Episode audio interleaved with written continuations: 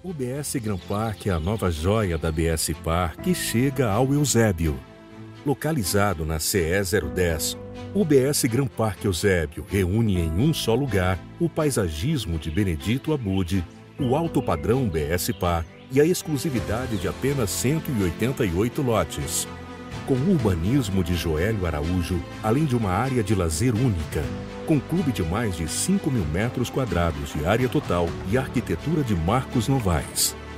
Clubhouse com energia fotovoltaica e mais cinco áreas de lazer distribuídas por todo o loteamento. Bem-vindo ao BS Gran Parque Eusébio, um lugar onde o melhor da vida sempre acontece. BS Gran Parque, lindo de viver.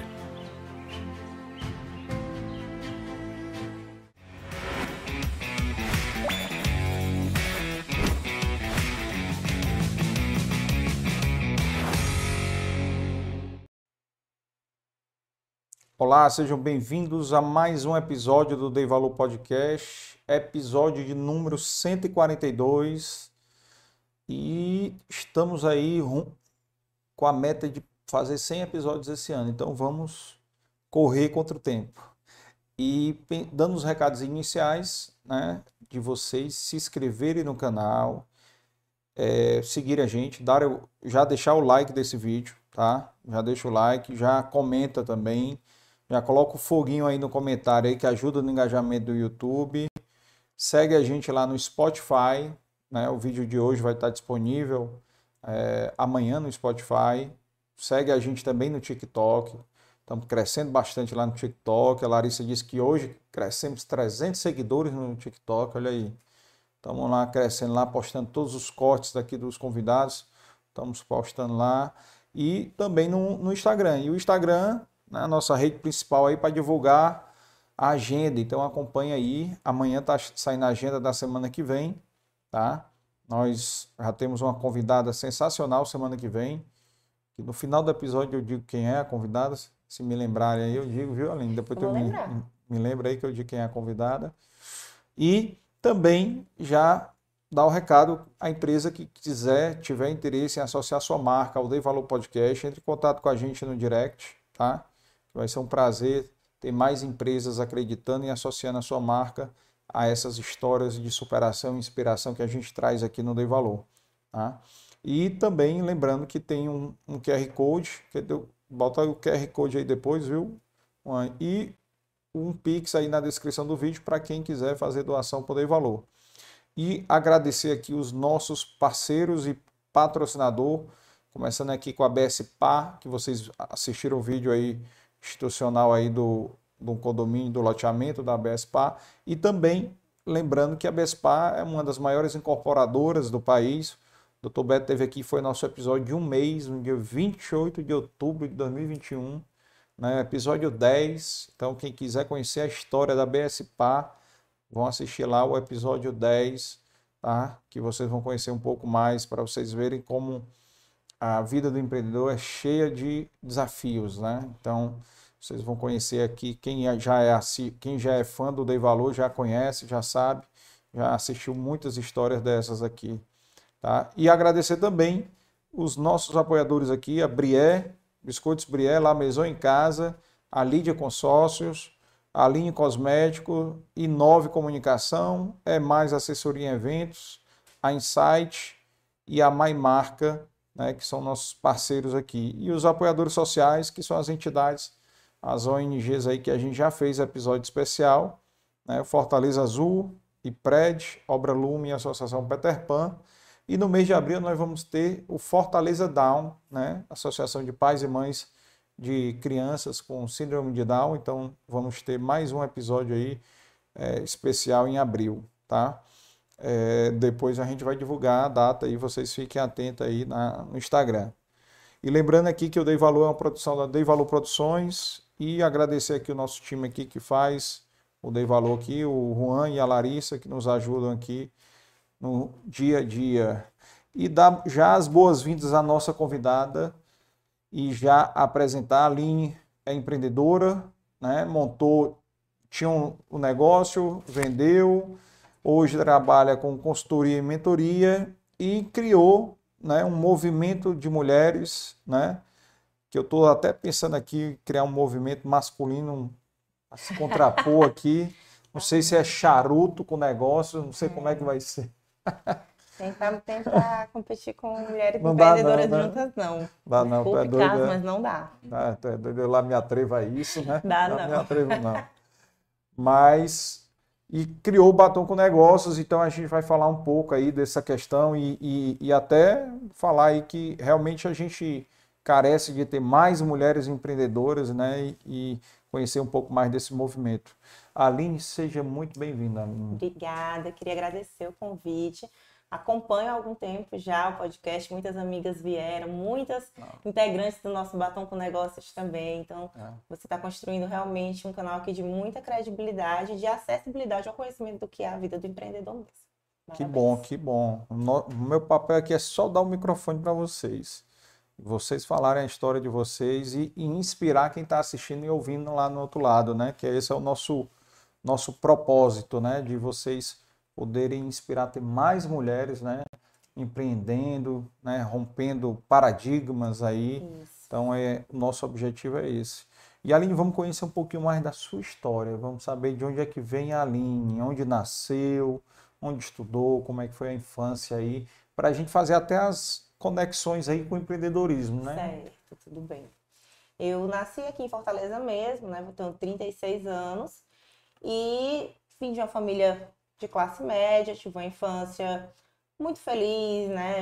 Foi muito proveitosa e, e sou muito fruto mesmo, né, do, do, que meus pais representavam e representa hoje a classe C, a classe média baixa, que são trabalhadores, meus pais concursados, então duas filhas, eu e minha irmã, eu sou a mais velha, eh, se esforçavam muito para que a gente estudasse em um bom colégio, prezavam muito e sempre priorizaram a qualidade da nossa educação nos deram muitas oportunidades. Eu, até é, é, um clássico geracional, até a geração dos meus pais, que sempre trabalhou muito, trabalhou cedo, criou os irmãos, ajudou a criar. E quando, quando vê os filhos, coloca ali todas, aposta todas as suas fichas, o seu salário ali na qualidade da educação dos filhos, para que a gente tivesse a oportunidade de segurança também.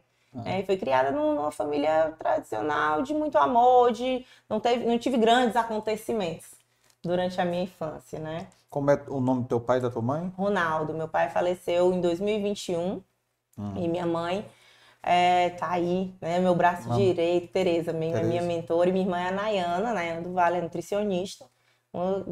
Né, sem modéstia, de que a melhor nutricionista aqui do estado, eleita por voto popular, não sou eu que estou dizendo. Então, já estou fazendo aqui o merchan da minha nutricionista particular, minha irmã mais nova, mas que hoje é uma grande parceira em tudo. E realmente, até, até mesmo é, me ensina e aprendo muito com ela, porque ela realmente se destaca muito na profissão dela.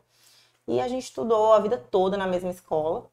Qual foi? A gente estudou no 7 de setembro, ali do no centro. Setembro. Antes de existir 7 de setembro da Aldeota, foi o primeiro mesmo.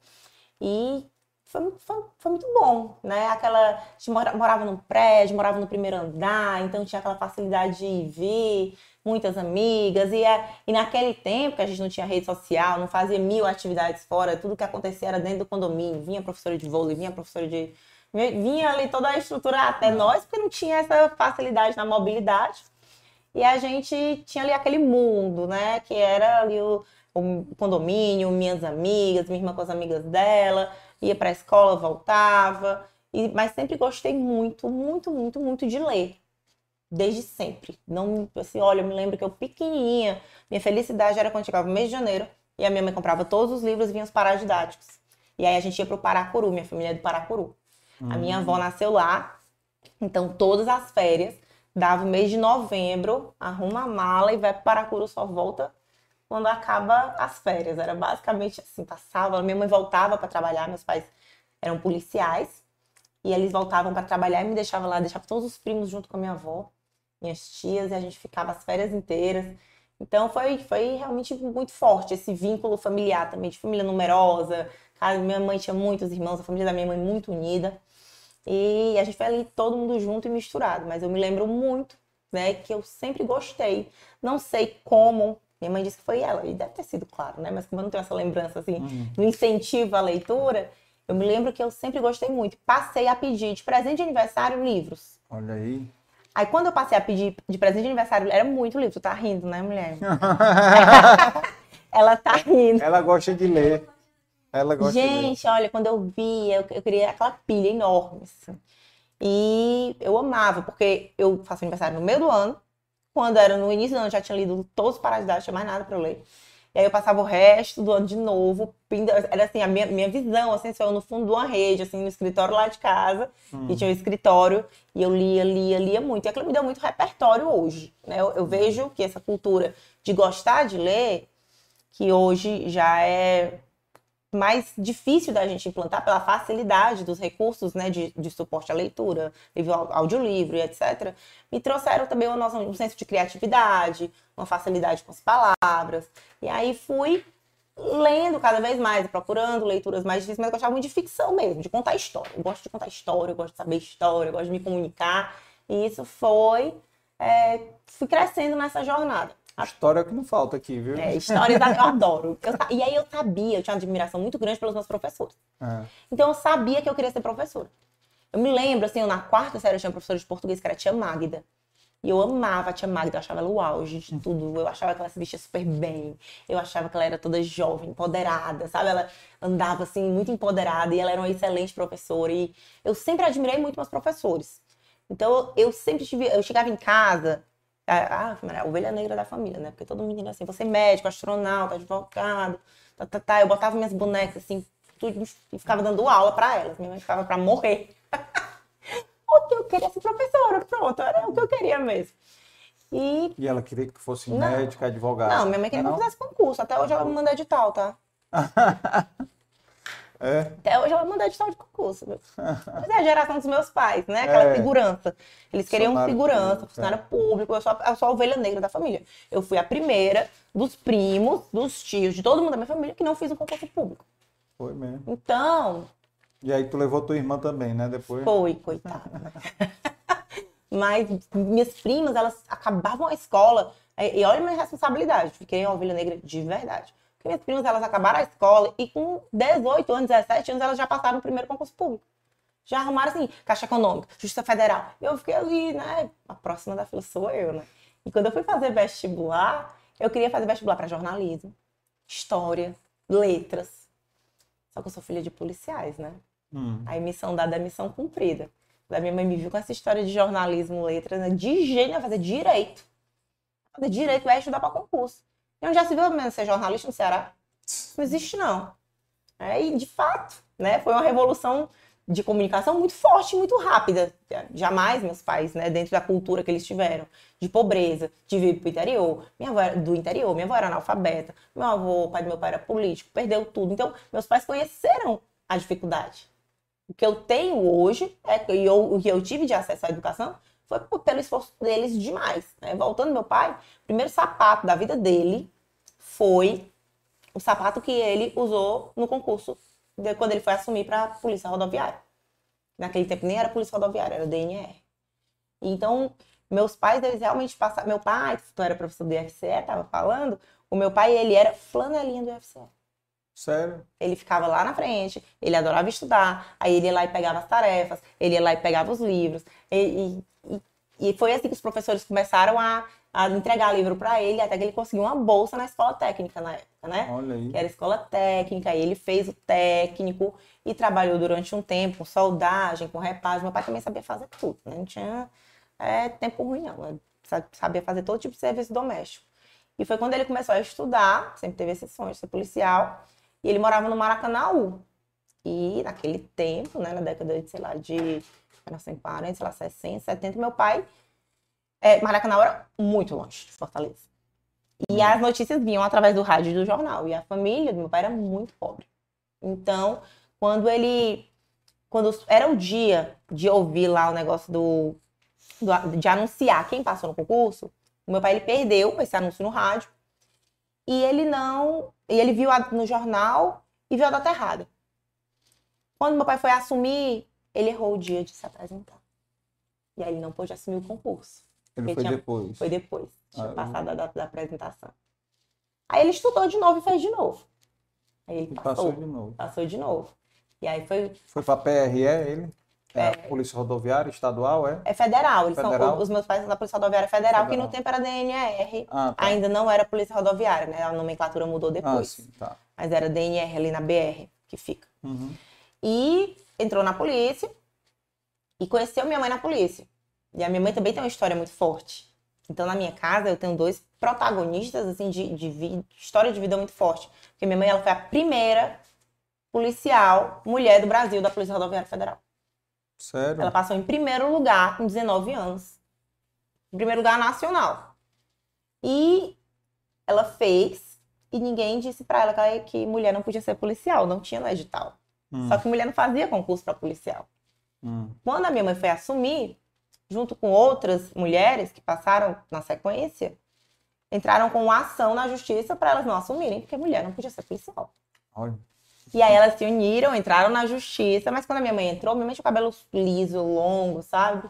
É, e teve que cortar o cabelo Joãozinho, não tinha farda pra ela, teve que usar farda masculina. Então foi realmente a primeira turma de policiais da polícia. Ela recebeu até uma homenagem em 2018, porque foram as primeiras. E depois que ela assumiu, passou por todos os treinamentos, fez o curso de formação, enfrentou todo esse preconceito, ela foi para um cargo administrativo para ser secretária de superintendente.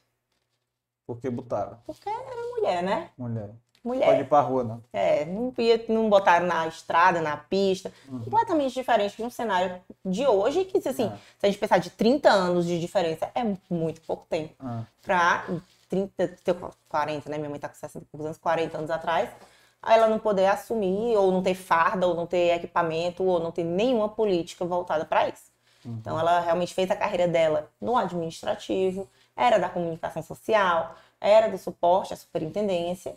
E sempre na minha casa eu tive isso.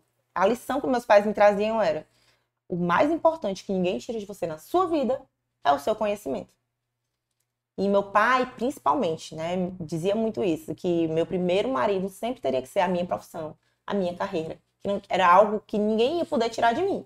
Que existe ex-marido, existe ex-sogra, mas não existe ex-filho, não existe ex-mãe, não existe ex-pai e não existe também ex-conhecimento. O que eu aprendi, eu não largo mais. E era todo dia que a gente escutava muito isso. bacana. É, então foi, foi assim, nesse ambiente, e um, e um ambiente bem matriarcal. Porque quando eu comecei a. Eu tive uns 9, 10 anos ali, minha mãe foi transferida para outra cidade para poder fazer um curso de formação. Minha mãe galgou degraus na, na, degraus, né, na Polícia Rodoviária. Ela galgou esses degraus e virou instrutora do Ministério da Justiça. Então, nos cursos de formação policial, ela ia para esses locais que tinham cursos de formação, ficava dois meses, três meses. E foi bem na época ali que entrou o governo FHC. E meu pai se aposentou, porque foi naquela história da aposentadoria, né? Que tinha ali aposentadoria aos 45 anos, 50, coisa assim. E aí meu pai já tinha tempo de serviço e resolveu se aposentar para garantir. 94. É, né? exatamente 94. E aí foi quando ele assumiu todas as tarefas domésticas, aposentado. Aí foi. Então meu pai me levava pra escola, me trazia pra escola, me levava pro inglês, me voltava do inglês, levava a minha irmã pra dança, levava a minha irmã com as amigas pra lanchar, e tinha o passeio do shopping, e fazia o nosso almoço, tudo. Era o meu pai Rapaz, que... então vocês iam almoçar, iam fazer com, com segurança, né? Isso. Segurança Segurança particular, particular. sempre tive. Ele que fazia o almoço, ele fazia tudo. Dentro de casa ele fazia tudo. Eu botava o pano de prata aqui no ombro, eu chegava, tava fazendo faxina. E esse exemplo foi- era o meu normal de vida. Então, quando eh, eu fiquei adolescente, Disruptivo, total. É muito diferente, né? Eu- A gente fazia as unhas, eu e minha irmã, e meu pai não deixava a gente lavar a louça, que era para não estragar as unhas que ele tinha acabado de pagar. Então, é, era diferente. Só que é, eu não tinha essa noção de que era diferente. Era o meu normal. Ma- Minha mãe não perdia permissão para nada. Eu me avisava, ó, eu vou sair, ó, eu vou sair, eu vou ter que viajar, eu vou passar dois meses fora. E esse relacionamento deles fluía dessa maneira. E eu sempre era com meu pai, pra cima e pra baixo. Não existia um diferente, assim. Era, era o meu normal. E que pra mim, na minha adolescência, quando eu comecei a conviver com amigas, comecei a me interessar por paqueras, era muito estranho ver minhas amigas mais submissas, ou pedir permissão ao namorado. Isso foi uma coisa, assim, fora da realidade, porque eu não tinha esse exemplo em casa. É. Foi um choque, sabe? Coitado do Rafael. É, ele teve que aprender um monte, viu? Porque lá a mãe dele é que era essa, essa provedora de tudo dentro de casa. É um choque, né? Um choque para É. que era uma coisa que não era comum, De jeito nenhum. né? Então foi um choque. Seu pai fez você elevar muita régua para conseguir Foi. um homem que fizesse o que ele fazia, Né? meu marido não faz, não, viu? Mas é, mas é muito é parecido com meu pai em muitas maneiras. Então, É. graças a Deus, deu certo. Ah, mas com certeza. Ele, ele levou demais a régua aí, viu? Foi, foi sim. Meu pai, ó, só pra tu ter noção, eu- é sobre mim, não é sobre meus pais, né? Mas como molda muito que eu sou, o meu pai, até ele morrer, ele fazia o café da manhã, deixava na mesa só depois que ele ia acordar minha mãe. Sério. Aí, Então, Ainda é romântico também. é, aí, de fato, era assim, outro sistema. Fica deixa, Rafael. Fica- É, Rafael, por favor, né? Mas e- esse foi o lar que eu fui criada. E isso me deu muita coragem. Isso me deu muito senso de igualdade. Eu nunca tive uma postura de eu não consigo isso porque eu sou mulher de jeito nenhum. Tanto, eu entrei na faculdade aí, entrei na faculdade de Direito, obedeci minha mãe, né? E fui para a faculdade de Direito da Unifor. E desde o primeiro dia eu odiei cada segundo. Gente. Foi. Era tão triste.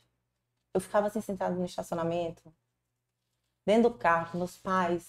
Deram, assim, economizaram tanto para me dar aquele Celtinha para eu ir para aquela Unifor. Ah, E aí, eu chegava no estacionamento e a falta de coragem de descer do carro era uma tristeza. Ó. mas para quem gosta de ler, o direito é bom, né? Não? Eu pensei, né? Mas pensa num negócio simplista, você escolher uma faculdade porque você gosta É. de ler, né? É. Loucura isso Não, não, não. É, Claro mas, mas na minha cabeça adolescente É. ia dar certo porque eu gostava de escrever, eu gostava de ler, eu gostava de Ah, português, ler- ia dar certo. Ler uns códigozinhos, né? método, rotina, Ah. sabe? Aquele negócio engessado, onde eu não podia contribuir com nada, um código do lado o tempo todo. Olha, no segundo semestre, eu passei no início do ano, né? E eu não tinha passado na federal, eu tinha feito direito na federal e não tinha passado. E quando foi no segundo ano, ou no segundo semestre, eu disse, mãe, eu vou fazer o seguinte, eu vou fazer administração na federal, porque se nada der certo, que a administração era o cursos indecisos, né? Sem Uhum. fazer nada assim, né? Não tinha uma, uma vocação ali, você fazer administração. Felizmente. É, eu faço, faço administração, porque se nada der certo, eu monto meu negócio, eu cuido do meu escritório. Vou ter que ter um conhecimento, né? Aí eu tô pensando em fazer. Não sei de onde é que eu tirei isso. Não sei quem foi que me. Porque eu nunca tinha tido sequer a menor intenção de administrar, de empreender, nada. Né? Apesar de ser empreendedora e olhando para trás hoje, eu via isso, que eu era muito empreendedora, amava ganhar meu dinheiro. Comecei a trabalhar com 14 anos. Então, minha prima tinha uma empresa de evento médico. Hum. E um dia a gente estava no almoço de família e ela disse: Aline, tu tá bem grandinha, né? Tá alta. Tu Não eu tô precisando de uns recepcionistas no evento que era congresso médico, então era auditório, credenciamento e era freelancer. Aí eu, mãe, tudo é? Aí minha mãe, se for no final de semana, menina, olha, desse final de semana eu, eu emendei, assim, eu trabalhava quase todo final de semana. E anos a fio, eu me lembro demais, uma semana que eu tinha de prova no colégio, e era um congresso que só tinha de três em três anos. Eu já tinha uns 16, 17 anos, na verdade. Porque minha prima tinha organizado o outro congresso, era muito massa, e ela ficava falando e eu queria participar, que era um congresso nacional de pediatria. E era uma semana, dia útil. E eu já estava super por dentro de todos os processos. E minha prima me chamou e eu tive que implorar minha mãe para eu ir, para eu faltar a aula, para eu poder ir. Mas ela deixou. E aí eu fui. E eu vejo que isso me moldou muito também quem eu sou hoje. Minha prima é super empreendedora, muito referência também na área de atuação dela. A empresa dela é a maior do Brasil. E eu já trabalho nessa educação e formação de novas produtoras de eventos. E aí, depois que eu saí dos eventos, eu entrei na faculdade, aí comprava as blusas da, minha, da mãe da minha amiga e levava para vender. Eu sempre tinha alguma coisa. Eu estava envolvida com alguma coisa. E muito o perfil da minha mãe também. Minha mãe adorava receber, adorava gente, adorava organizar as coisas assim, surpreender, fazer o a mais, né? O que a gente chama hoje em dia, tem nome bonito de over delivery, né? Ela sempre gostava muito disso. E foi quando eu fiz esse vestibular para administração. Aí eu passei na federal. E aí eu, meu Deus, assim, foi, foi, foi muito. Foi Deus mesmo, só digo que foi Deus. Eu nunca tinha pensado em fazer. Deus me deu um dia esse, esse insight aí na minha vida. E eu fiz, eu não sabia nada de matemática. Ficava todo mundo dizendo assim, como é que tu vai fazer vestibular para administração? Se é específica, tinha específica, né, naquele tempo. Era matemática e história. história. Eu, eu vou muito bem em história. Galera, é o seguinte, eu vou muito bem em história e vou tirar 10 na redação. E se Deus quiser, eu não vou zerar a específica de matemática. Basicamente, esse é o meu, meu plano. Meu plano. E aí eu me inscrevi até na época no Farias Brito, no cursinho. Nunca tinha estudado no Farias Brito. Mas fui. E eu te juro, Deus, ele vai brilhando, assim, né? Nada é coincidência. Depois a gente vê que tudo tem um jeito. Eu te juro, eu olhava aquela aula de matemática, eu ficava, meu Deus, o que, que eu vou fazer? Hum. E eram as coisas tão complicadas, integral e complexo, não sei o quê. Eu sei que teve um dia que o professor, não me lembro nem qual era, mas ele foi o cara que fez eu passar no vestibular.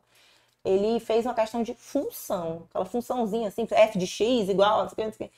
Aí eu, isso eu entendo, isso eu, isso eu me lembro, né? Isso eu consigo. E aí eu anotei a questão em casa, eu refiz. Carlos, caiu a mesma questão no vestibular. Ei, sem mentira. É. Caiu a mesma questão na específica de matemática. Uma questão simples de função.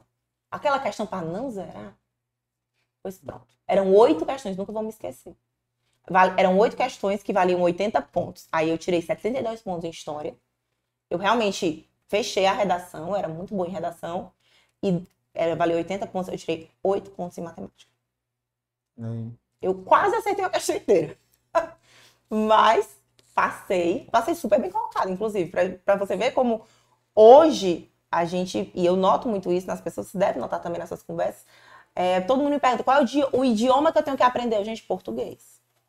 Você tem que aprender português, você tem que aprender a falar, escrever, porque sem ele é, você não vai conseguir uhum. se comunicar e se posicionar. E foi o português que me botou ali naquela faculdade. E aí minha vida mudou, porque eu me apaixonei por tudo. Eu me apaixonei pela UFC, eu me apaixonei pela estrutura, eu me apaixonei pelo movimento estudantil. Aí eu entrei em centro acadêmico e era dentro da faculdade de Vivi Morta. E aí eu conheci minha professora de marketing, que foi a primeira pessoa, assim, ah, uma grande apoiadora, uma mentora na minha vida. Que é Cláudia Burrama. Cláudia Burrambra. Eu fui a primeira monitora de marketing da faculdade. Ela lançou o programa de monitoria, eu me inscrevi. E aí fui, mentora, ou, fui monitora dela um ano. Então, ela. E aí, além de ela era uma professora excelente. Lá tinham muitos professores muito bons. Uhum. E aí sedimentou a minha certeza de que eu queria ser professora. Eu acho que se eu tivesse terminado direito, eu seria professora. Se eu tivesse qualquer faculdade que eu terminasse, eu ia acabar lecionando. Acabei a faculdade e me dei no mestrado. E aí eu fui para o mestrado na Unifor, consegui uma bolsa da CAPES, que era também super difícil na época, e fui fazer uma dupla titulação na, na Alemanha, em negócios internacionais. Voltei e terminei o meu mestrado. E aí comecei a minha carreira como professora, e sempre muito para esse lado de inovação, de marketing, ASG. As, as disciplinas que eu dava lá em 2013, olha só, 10 anos atrás, eram ESG, inovação, tópicos especiais de inovação, então, não é que os conhecimentos que a gente estuda hoje em dia, eles já não existissem. É porque a gente tem que perceber, eu aprendi isso a duras penas, no erro mesmo, no recomeço, que nem tudo que a gente está disposto a oferecer, nem tudo que a gente acha massa a oferecer para o mercado, o mercado ele está preparado, ah, maduro né? para absorver. Para ter noção, a minha, a minha dissertação eu terminei o mestrado em 2012. A minha dissertação, o tema era metaverso. Era, só que era um metaverso no Second Life. Que, uhum. que, o Second Life é basicamente a mesma coisa do metaverso. Uhum. Só que era um jogo online. Aí eu passei o quê? Dois anos, montei um avatar e era turismo virtual no metaverso, usando o Second Life. Uhum. e a, aí outra mentora enorme, assim, pessoa que eu, minha madrinha de casamento, que eu amo de paixão, que é a professora Daniela Arruda. Ela me deu dois sonhos na vida, assim. Ser uma professora acolhedora como ela é, porque era um tema que ninguém entendia. E ela veio e abraçou e foi muito bom. E ela tem sete filhos e eu achava muito bom. Aquilo ali. Eu ia pra casa dela, era sete filhos, era sete crianças. E eu achava incrível aquela casa cheia de gente. E eu achava o máximo, eu queria ter um monte de filho também. Né? Mas foi assim, como, como a gente vê, como a figura do professor, ela nos inspira de várias maneiras. E quando a gente se coloca na posição de professor, a gente nem percebe o quanto a gente pode impactar alguém. Total. É muito, é muito mágico, né? É muito incrível ser professor, eu acho. Essa coisa mais incrível mesmo. E foi quando eu comecei a dar aula na faculdade, construir meu metaverso, serviu para nada. Porque não tinha como eu aplicar esse conhecimento em canto nenhum. Não tinha congresso que quisesse é, publicar o meu trabalho, porque era muito novo. Eu era, no, no Brasil não tinha. Um, um dia desse eu recebi um e-mail de uma faculdade, que tem uma revista científica, me chamando para publicar minha dissertação. Tem 10 anos. Não, eu não vou atualizar conhecimento, assim, refazer a dissertação para aplicar um estudo de caso. Tem tanto isso, né?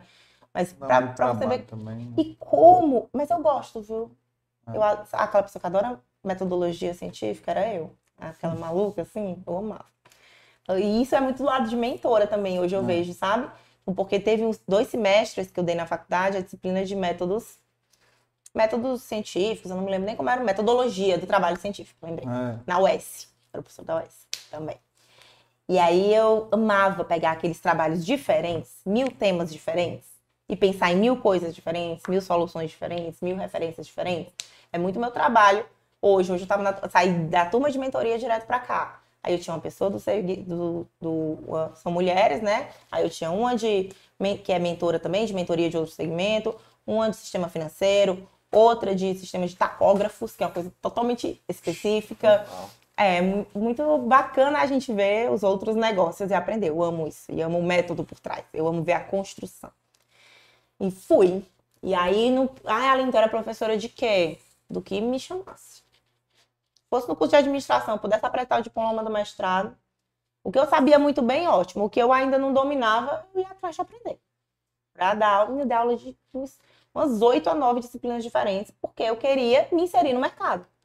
Eu era muito jovem. Professor é uma profissão que quanto mais jovem você é, menos credibilidade você tem. É igual ali, por exemplo, até até o advogado em si, né? Você gosta da experiência, você gosta da maturidade. Então eu já tinha que me vestir toda arrumada, já tinha que botar um batom mais escuro, me passar uma imagem de que eu não tinha 24 anos, porque eu tinha 24 anos. Mas eu amava aquilo ali, amava, amava, amava. E foi, era muito feliz. E aí eu casei. Meu marido, a gente namorou oito anos, porque eu conheci ele no início da faculdade, ele fazia medicina e eu fazia administração. Ele fazia no Antônio Bezerra ali que eu esqueci o nome ali do campus da, da medicina, e eu fazia ali na Avenida da Universidade, que era o campo da administração. Medicina é, na. É, tu sabe ali que eu tô falando, né? Humberto Sim. Monte, ali no final, depois do PC.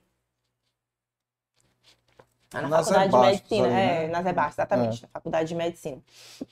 Ali no HU, a sua universitária. E aí, e aí eu, eu tive essa sorte também. Não, na verdade, não é sorte, né? É o exemplo. Eu sempre tive meus pais que trabalharam muito. Meu marido é muito trabalhador.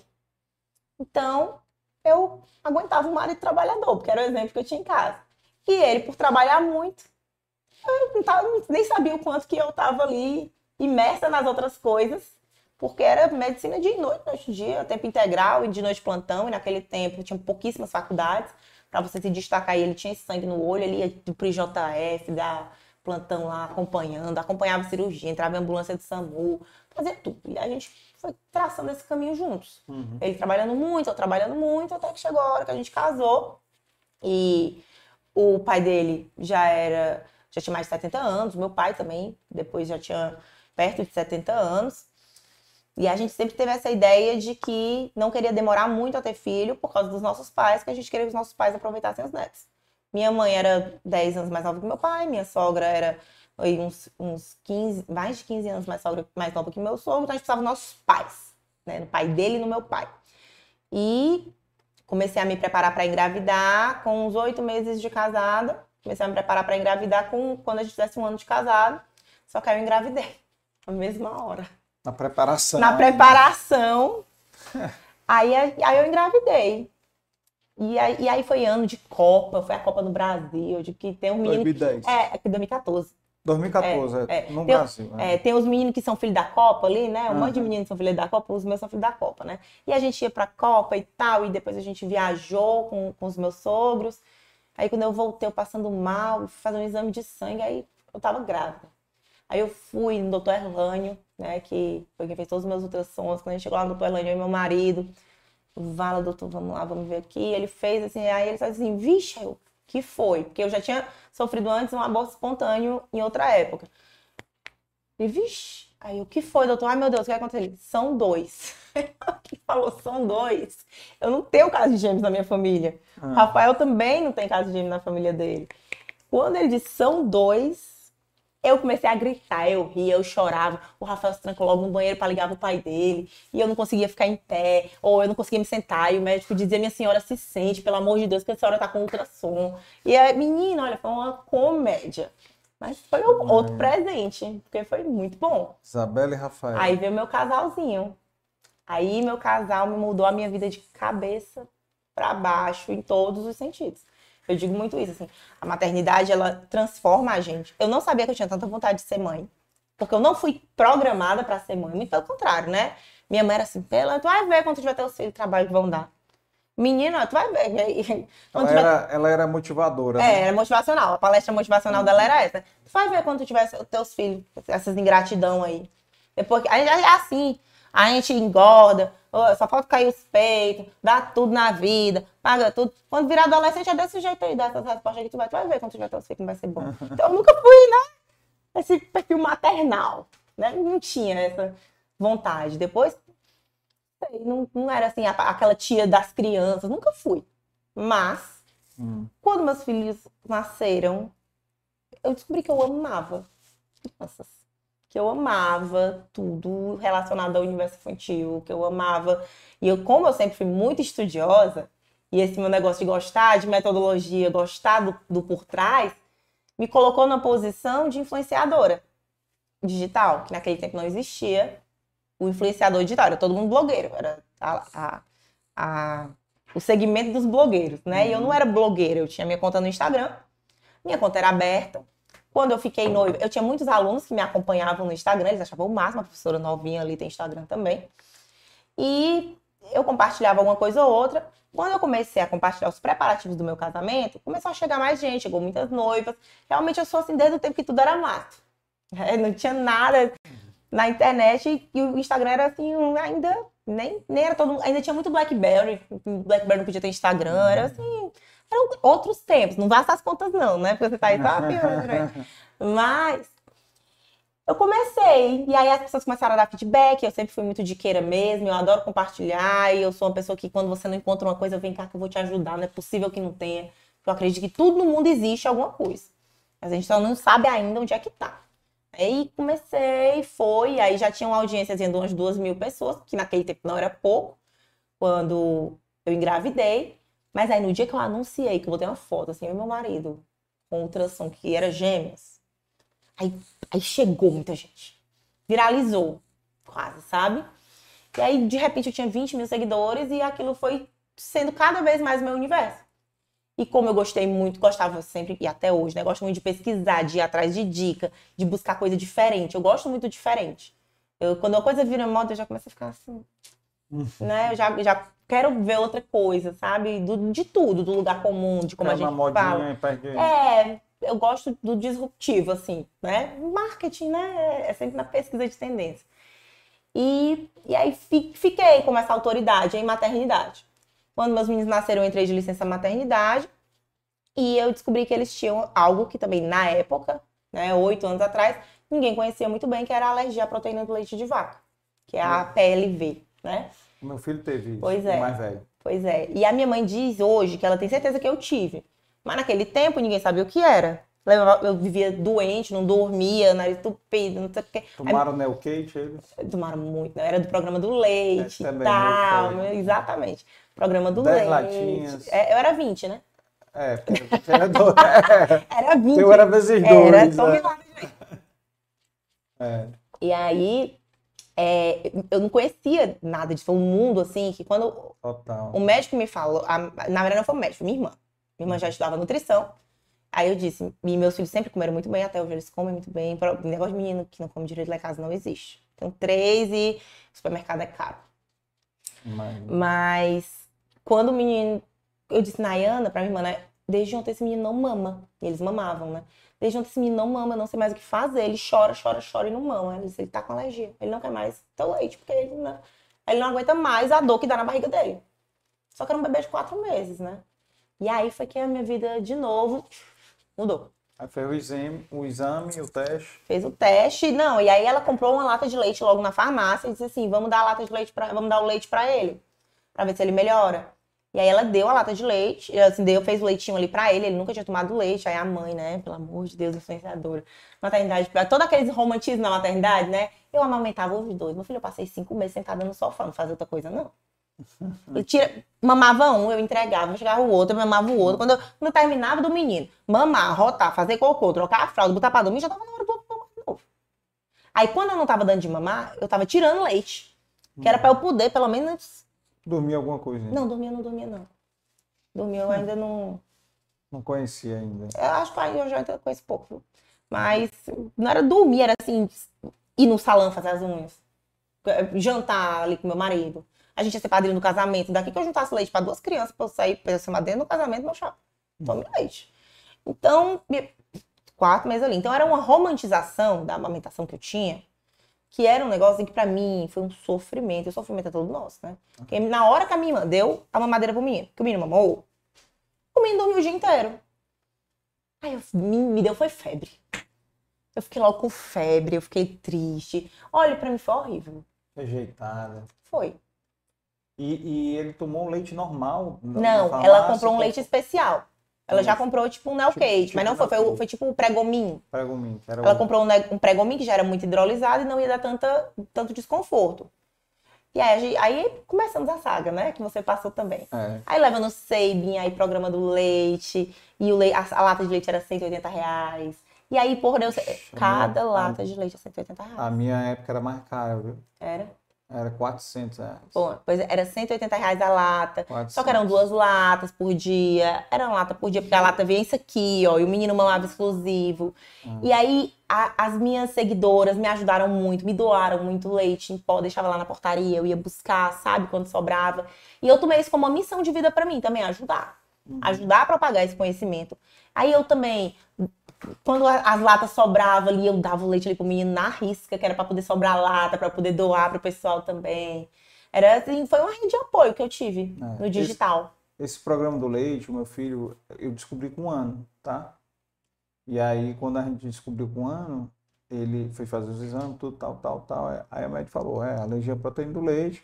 Com o tempo passa. É, com o tempo com passa. Com o tempo passa. Aí, na época, o que disseram foi o seguinte: com 5 anos de idade, mais ou menos, vai passar.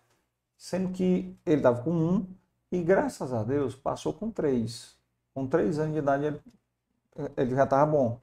E aí, o, agora, esse programa do leite foi um programa que a gente conheceu por acaso, né? Por necessidade, quem sabe, uhum, né? Quem sofre a necessidade que, que, que vai quem tem boca atrás.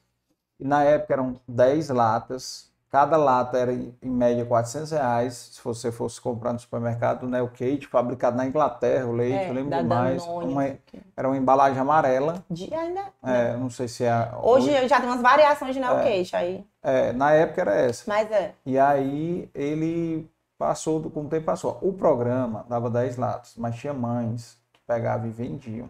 Ah, eu também vi muitas é, dessas. É, tinha mas... essas aí. E aí o programa depois reduziu para oito. Foi, foi sim.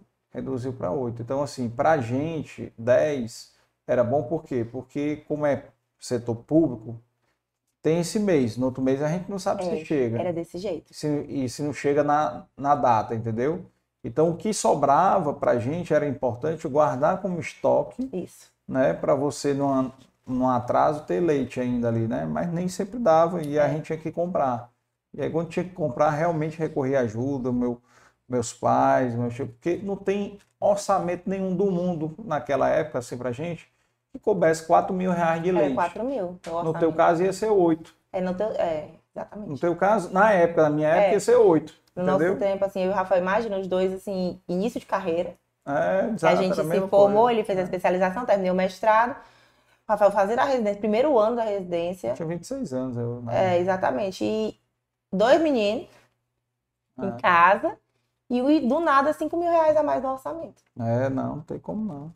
E aí eu virei assim, eu sou muito intensa nesse sentido, né? O que eu não conheço, eu, eu e me dá ali uma pulga atrás da orelha, eu, eu quero conhecer. Uhum. E aí isso é muito do, da influenciadora também, né? E aí eu, eu virei também, meu filho, especialista. Virei quase um gastro. É. Infantil.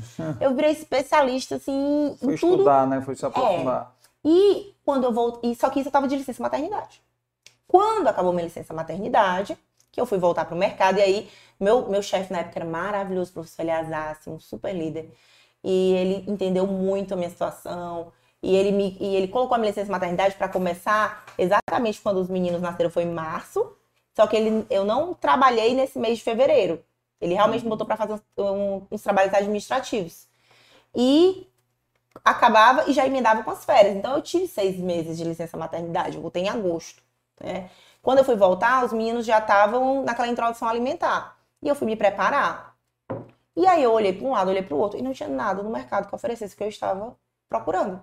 Uma comida Precisando. que não fosse Ah, papinha, que fosse comida de verdade, Uhum. que não fosse cheia de aditivos, glutamato, etc e tal, que eu pudesse dar para os meus filhos. Mas meus filhos nem podiam comer nada, porque eles podiam comer nada de fora de casa, porque tudo era contaminado. Aquele, ne- aquele negócio do leite, né? Contaminação, não sei o quê.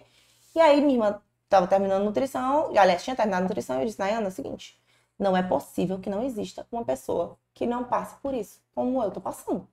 Porque eu chegava da faculdade 11 horas da noite, da UES, lá no Itaperi, e eu ia cozinhar as comidas dos meninos do outro dia.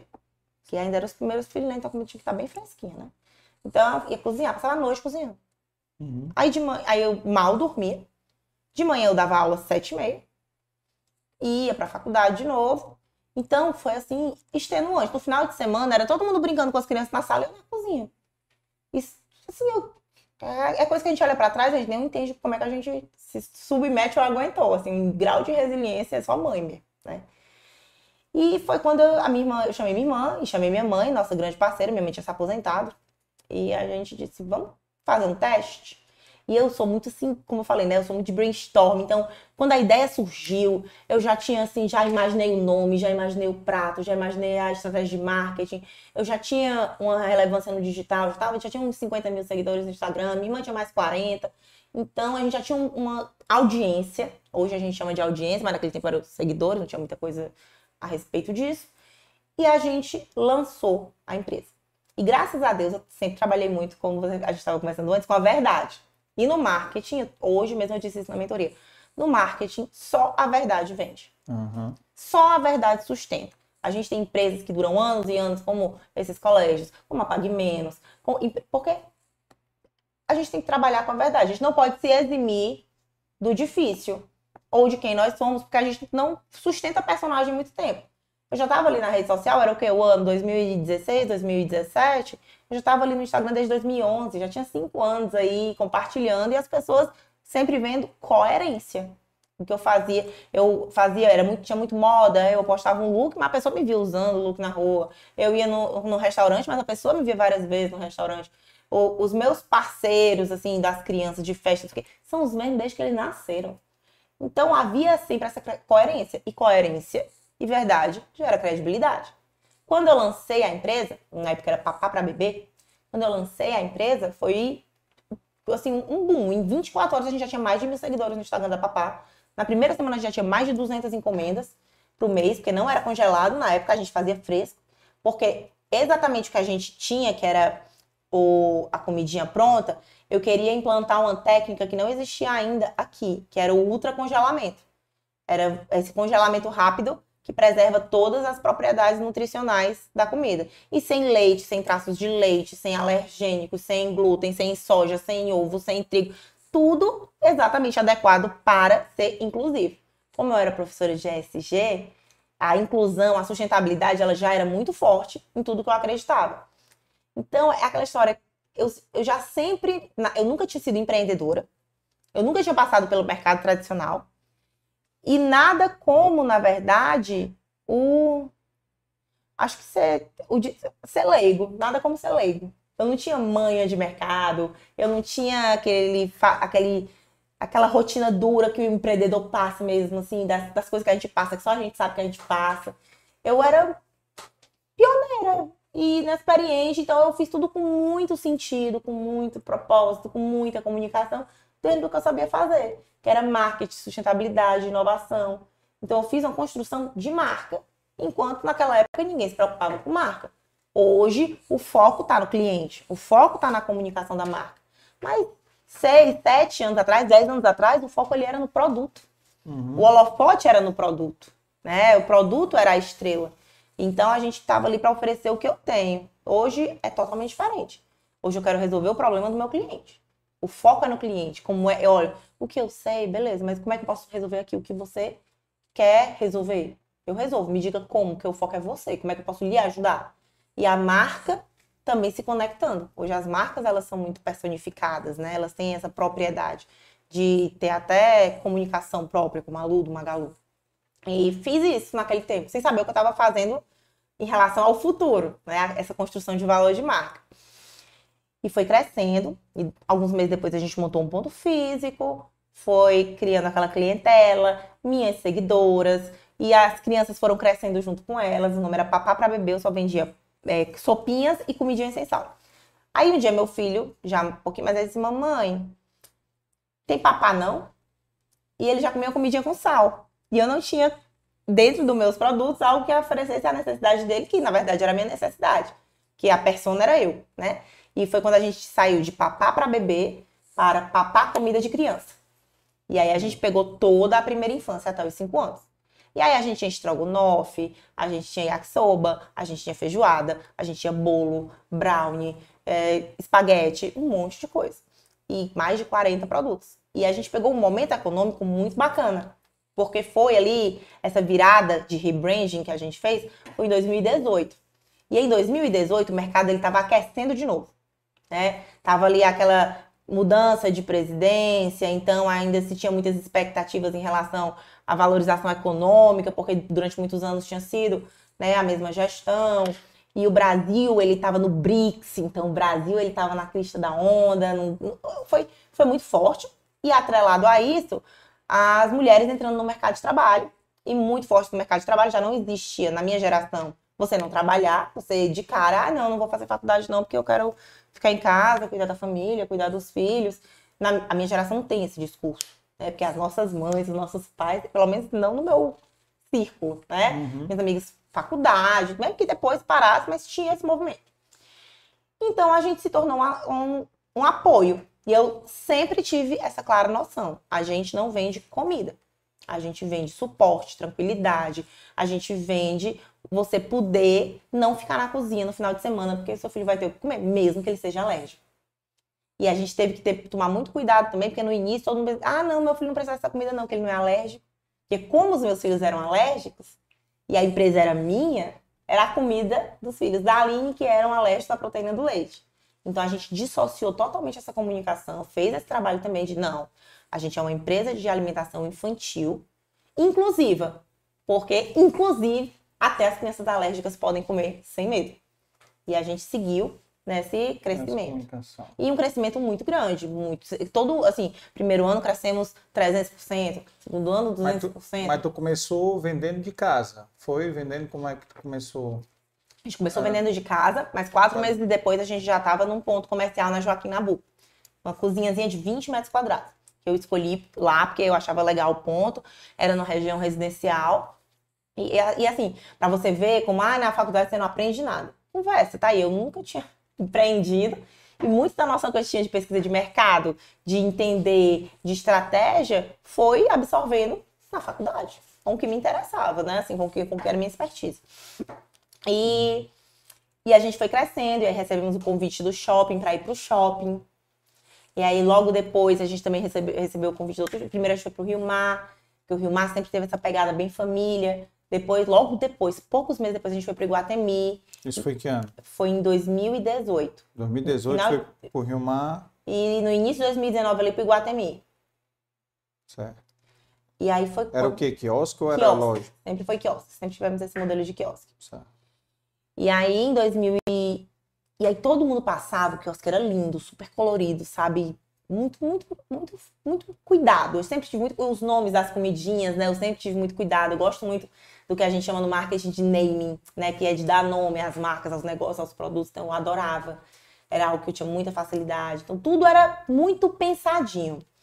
E chamava muita atenção. E quando muitas vezes eu estava lá no quiosque trabalhando, porque shopping é loucura total. Total. Total. Então, ou você ama ou você fica traumatizado. Eu fiquei traumatizada.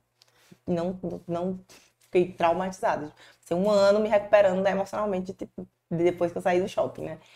Porque era domingo, era qualquer hora. Aí às vezes estava da Ah, essa franquia é da onde? Ah, essa franquia é da onde? Ah, de onde é que veio esse negócio? E as pessoas ficavam em choque quando descobriam que era uma empresa cearense, raiz, porque a comunicação ela era muito global. Ela não era uma empresa feita de qualquer jeito, não tinha nenhuma, nenhuma conotação caseira, porque não era caseiro, era tudo muito profissional. A gente tomava muito cuidado. Minha irmã cuidava da tabela nutricional, minha mãe cuidava da produção e eu cuidava do resto inteiro. Né? Então, mas com, muito, com muita dedicação e muita credibilidade. E a gente começou a ficar com essa pulguinha, né, de expandir. Como eu estava muito traumatizada com a gestão multilojas, de ter dois quiosques no shopping, de ter o ponto de venda de loja e da fábrica e de todo o trabalho por trás, eu não via como expandir, porque eu não me via tendo 10 lojas, 20 lojas, de jeito nenhum, não me via. E aí foi quando eu conheci é, o Guilherme, o Guilherme Ferreira Gomes, que ele era, ele é ainda, né, e, e várias amigas minhas são clientes porque eu indico demais, ele era especialista em implantar franquias. E ele conversou comigo e ele mostrou que a gente poderia ser um negócio franqueável. Minha mãe se empolgou logo, porque ela é bem dessas, né? Minha mãe é bora, bora, bora, vamos, vamos, vamos. Nem parece que era funcionária pública, porque a bicha é empreendedora. E eu com medo, e mas, de novo, aquela vontade, né? E, e quando a gente está dando certo, a gente quer crescer mesmo e vai. E eu nunca tinha empreendido, então, é, sempre num caminho de ascendente, de sucesso. Meu marido, na carreira dele, também sempre ascendente. Então, eu achava que a vida era aquela ali. Fui criada para aquilo ali. Fui criada para estudar, depois trabalhar e, e, dar o meu sangue mesmo para fazer dar certo. Não, não existia na minha vida dizer que isso aqui não dá. Você queria me ver olhar torto para vocês, lhe julgar. Disse, não, isso aqui não dá, não. Hum. Não dá ainda. Eu era muito assim, não dá ainda. Cara da minha mãe dizia, não dá ainda. Não existe, não dá. Então a gente, tá, então vamos que vai dar. Aí alugamos um ponto, uma casa de 600 metros quadrados no bairro de Fátima, que foi onde virou nossa fábrica e começamos a produzir em larga escala. O shopping, pensando que quando a gente começou em 2016, eu produzia umas 200 comidinhas por mês, para o shopping eu já precisava produzir umas duas mil. E para franquear, eu precisava, para ter duas, três franquias, eu precisava produzir aí umas 10 mil. Então era uma mudança muito grande e a gente foi se estruturando e preparando. E foi quando a gente começou com o Guilherme a franquear, e ele sempre muito cuidadoso no perfil e tudo. E a gente se deparou com vários entraves, claro, como todo negócio, que além de novo é disruptivo, e também quando a gente está implementando um modelo novo. Hoje eu vejo que não existe é, você passar pela dor do crescimento sem falhas, uhum. né, sem erros. Mas na época eu me culpava demais quando alguma coisa dava errado, quando a logística não dava certo, e, então eu, eu, trabalhava o dobro. Eu sempre achava que eu, eu dava o dobro do que eu podia para fazer dar certo. E é claro que isso é uma caminhada que uma hora buga, né? Mas não foi nesse tempo ainda. Então, quando foi em 2019, a gente começou com franquias. Eu lembro que a gente fez uma reunião presencial hum. lá no Marina Park para apresentar o projeto de franquia. Não tinha apresentado para ninguém ainda. Não tinha colocado no mercado, não tinha publicidade, não tinha nada. Eu só anunciei no Instagram e minha irmã deu um anunciado também. Do nada, tinha 30 pessoas de seis estados diferentes para ouvir como era aquele modelo de franquia. E aquilo me deu muita segurança. É, Esse negócio de franquia é um desafio, né? É um desafio. É um desafio. E principalmente porque o meu maior desafio era produzir aqui, porque eu não tinha coragem de terceirizar essa produção e manter, não era nem o padrão, era a segurança alimentar.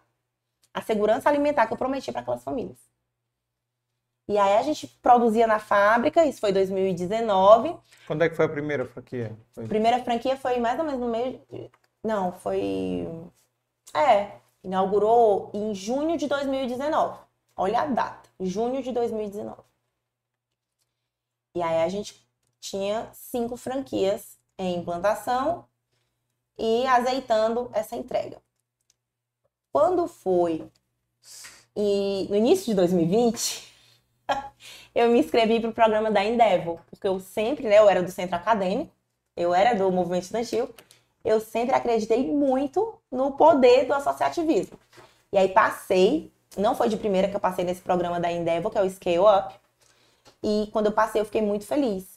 E quando fizeram o pitch, eles fazem um pitch para entender qual é a sua maior dor. Eles me colocaram com um mentor especialista em franquias. E ele azeitou toda a estruturação da franquia, a minha fábrica estava rodando muito bem, era no início de 2020. Era? Era 2020 a pandemia. Foi, foi né? na pandemia. Era o início de 2020, do nada, hum. duas coisas aconteceram. Primeiro, a minha mãe infartou. Ixi. E foi para o hospital. E Antes na, da pandemia, isso? Na mesma semana. Mesmo na, assim. Naquela semana ali do dia 15 a 19 de março. Sim. Nunca vou me esquecer, porque dia 18 de março é o aniversário dos meus gêmeos. E no dia, minha mãe estava internada na UTI. E aí eu não cancelei o aniversário, porque eles tinham nem idade para entender o que é estava acontecendo. E quando foi no dia 18, o governador disse que ia ter o lockdown. E eu me lembro que eu estava no meio aqui da organização do aniversário dos meninos, tudo pronto, decoração, não sei o que, o menino todo vestido lá de Power Ranger, a menina de sereia. E os, os amigos iam chegando e do nada eu comecei a receber muita ligação. A gente não vai, a gente não vai. E é um medo muito grande, né? Ninguém sabia o que era aquilo. É. E no outro dia nada ia funcionar, todo mundo correu pro supermercado. E praticamente não foi ninguém pro aniversário deles. E até hoje estou lembrando assim desse aniversário. Porque... É. Foi esses amigos do condomínio. E a minha mãe hospitalizada. Quando. Tua mãe infartou dias antes? Dias antes. E aí, quando a mamãe saiu do hospital, já tinha começado o lockdown, ela tava com Covid. E a minha mãe já tinha todo um histórico de. É, hipertensão. É, hipertensão, não sei o quê, estresse, era policial, muito estresse, etc. E já tinha tido um quadro de obesidade, já tinha feito bariátrica, muita coisa, né? E aí eu, eu nem me lembro direito, foi tão assim, louco, que eu nem me lembro direito. Mas eu me lembro que a papá bombou.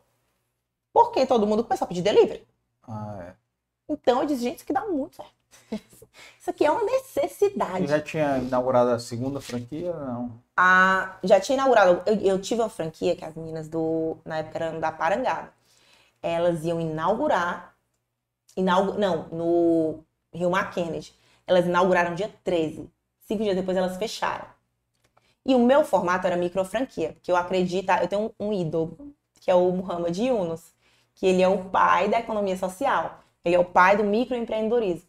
Então, para mim, era uma retribuição que eu podia fazer à sociedade, falando de ESG, trazer um modelo de microempreendedorismo, que era a microfranquia. Era um investimento baixo, era um capital de giro baixo, era para fomentar o empreendedorismo e eu ter escala na minha produção. A, a, minha meta não era ganhar dinheiro como franqueadora, era ganhar dinheiro na produção. na produção, porque o produto era meu e estudando outros modelos de franquia de alimentação, quando você fornece o insumo, ou totalmente o produto, ou realmente Agrega a, valor. É, a sua taxa é baixa, ou você não ganha, não é a franquia o mote, o mote é o produto. Só que aí as franquias não abriram, na verdade todo mundo fechou, o shopping fechou, tudo fechou, e eu fiquei com aquele monte de mercadoria na fábrica, e eu olhava assim, meu Deus, eu vou quebrar. Na segunda semana da pandemia, meu Deus, eu vou ficar milionária. Porque todo mundo começou a ligar desesperadamente e pedir muito papá. E eu, eu vi aquele estoque acabando e eu, ai meu Deus, quando é que a gente vai poder voltar? E, e a, a, fábrica, na verdade, ela podia funcionar, mas eu não tinha coragem de chamar, chamar. a galera para trabalhar, porque ninguém sabia o que era. E a minha empresa era 100% mulheres. Eu só tinha o vigia. Então, era, sempre foi empreendedorismo feminino, eu sempre tive muitas causas. Sempre defendi muitas causas relacionadas a essas minorias de enriquecimento, empoderamento, empreendedorismo feminino, mães e mercado de trabalho, todas as dificuldades que eu tinha passado e tudo que eu ensinava também na faculdade. E foi um sucesso. Então, para mim, meu mercado estava mais do que validado. Eu já estava quase três anos, não, quatro anos no mercado, num mercado que só crescia. Na pandemia, meu estoque praticamente esgotou em uma semana. E eu, ótimo. E aí, levei essa informação para o mentor da Endeavor, falei da minha capacidade produtiva e ao final, quando acabou o programa, ele tinha uma empresa de aceleração de franquias e ele me propôs fazer parte do, da empresa dele. Uhum. E aí é que foi a loucura. Vamos ver como é que foi essa loucura, porque eu, eu, sou até a pandemia, tu tinha quantas franquias já? Pouquíssimas, uns seis. Seis franquias. Seis, e assim, Nesse estilo micro franquia. nesse estilo micro franquia, todos os é quiosques, quiosque. pertinho, Uhum. tá? Era assim, era uma franquia em Juazeiro, era uma franquia em Mossoró, era uma franquia em Teresina e outras duas, três em Fortaleza. Certo. Era todo mundo aqui no meu entorno, um crescimento organizado, coordenado, sustentável e muito controlado de acordo com a nossa capacidade. Porque, apesar de, e assim, eu vejo assim que, por exemplo, a minha mãe a gente tinha expandido mais, mas a gente tinha esse medo, eu nunca tinha empreendido, então foi sempre com muito cuidado ali. E aí, quando ele assumiu com a empresa dele, a gente traçou todo um plano, e aí até a minha inocência e um pouco ingenuidade, Hum. porque como ele era meu mentor, pra mim mentoria sempre foi uma coisa assim tão forte, sabe? Uhum. A mesma responsabilidade que eu atribuo a um professor é uma grande responsabilidade você ser um mentor. Eu, eu acho uma super responsabilidade você ser uma influenciadora. Eu chegar lá na frente do Instagram e dizer, compre isso aqui, porque isso aqui é ótimo. Porque qualidade é um conceito relativo. É, total. O que eu acho que tem qualidade, você pode não achar. Exato. Pra eu chegar e dizer que um produto tem qualidade, Ah, tu tem isso dentro de casa. Teu marido gosta de uma coisa, tu gosta de outra. Exatamente. Então, como qualidade sempre foi um conceito muito relativo, eu sempre tomei muito cuidado com os meus posicionamentos e sempre só indiquei o que eu consumia de verdade. E isso eu levava para todos os setores da minha vida. E eu levei isso também para minha mentoria. Então, para mim, o meu mentor era o cara que sabia tudo e eu podia confiar nele plenamente, porque ele não ia nunca colocar o meu na reta para ganhar meu dinheiro. E foi exatamente isso que aconteceu. Quando começou a chegar, e a mamãe ficou na parte de franquias, principalmente, eu fiquei nas boas-vindas no comercial, mas estruturando toda a implantação de franquias, porque é uma coisa muito delicada, precisa de muitos processos, a gente precisa de muitos. Não existe você começar uma franquia sem você ter vários critérios cumpridos. E a gente queria começar com o selo da ABF, que é a Associação Brasileira de Franchise. Para a gente ter a chancela da ABF, a gente tem que ter processos muito bem estruturados, muitos selos, muitos reconhecimentos. A nossa comida, por ser alimentação infantil, tinha muitos padrões. Meu meu filho, o povo da Anvisa lá na Papai era toda semana. Eu já chamava os o pessoal da Vigilância Sanitária pelo nome. Porque era sempre lá. Porque era uma coisa desconhecida para eles. Então, passava no shopping direto. A gente era sempre muito fiscalizado. E a gente sempre teve muito orgulho dos nossos processos. Era muito, muito, muito cuidado mesmo. E quando eu comecei a ver, era franquia no Rio Grande do Sul, era franquia no Pará, era franquia no Rio de Janeiro, no interior de São Paulo, no Paraná. Sim, mas ele começou a vender as franquias? Ele vendia. É, é- como é que funciona essa aceleração? Você terceiriza todo o processo comercial para você focar na produção e no treinamento. Então, quando eu terceirizei o processo comercial, e aí eu tratei com ele todo o perfil de franqueado que eu queria, que era realmente empresa para mulheres, que existia isso. E a gente já estava muito acostumado a mandar mercadoria para o Sudeste. Na época, tinham umas cinco empresas, a gente mapeou cinco, seis empresas de logística e de logística também, porque o produto ele ia congelado a menos 40 graus. Então a gente tinha toda essa segurança. Só que aí veio a pandemia. Quando começou a pandemia, e esse processo foi na pandemia, a gente saiu daquela primeira fase ali em julho de 2020, achando que as coisas iam voltar ao normal. A gente nunca Primeiro pensava que ia lockdown, né? demorar dois anos, né? Jamais. Meu marido disse isso. Meu marido, meu Deus. Em março ele disse que é, que é 2022. Loucura, bicho doido. Olhava assim, maluco, doido. Pessimista. Pelo amor de Deus. Parece aqueles terraplanistas. Tipo assim, né? Um negócio. Mas, e aí quando a gente voltou, aí foi uma re- demanda reprimida também em busca por empreender. Porque quando a gente passou o primeiro lockdown, que muita gente era funcionário, era assalariado, não sei o quê, também. perdeu o emprego, recebeu FGTS, tá, tá, tá. Muita gente assim, não, não quero mais isso, não, quero empreender. E aí todo mundo experimentou também o que era a flexibilidade. O home office, né? Essa, essa flexibilidade de horário que era não ter ali que bater o ponto.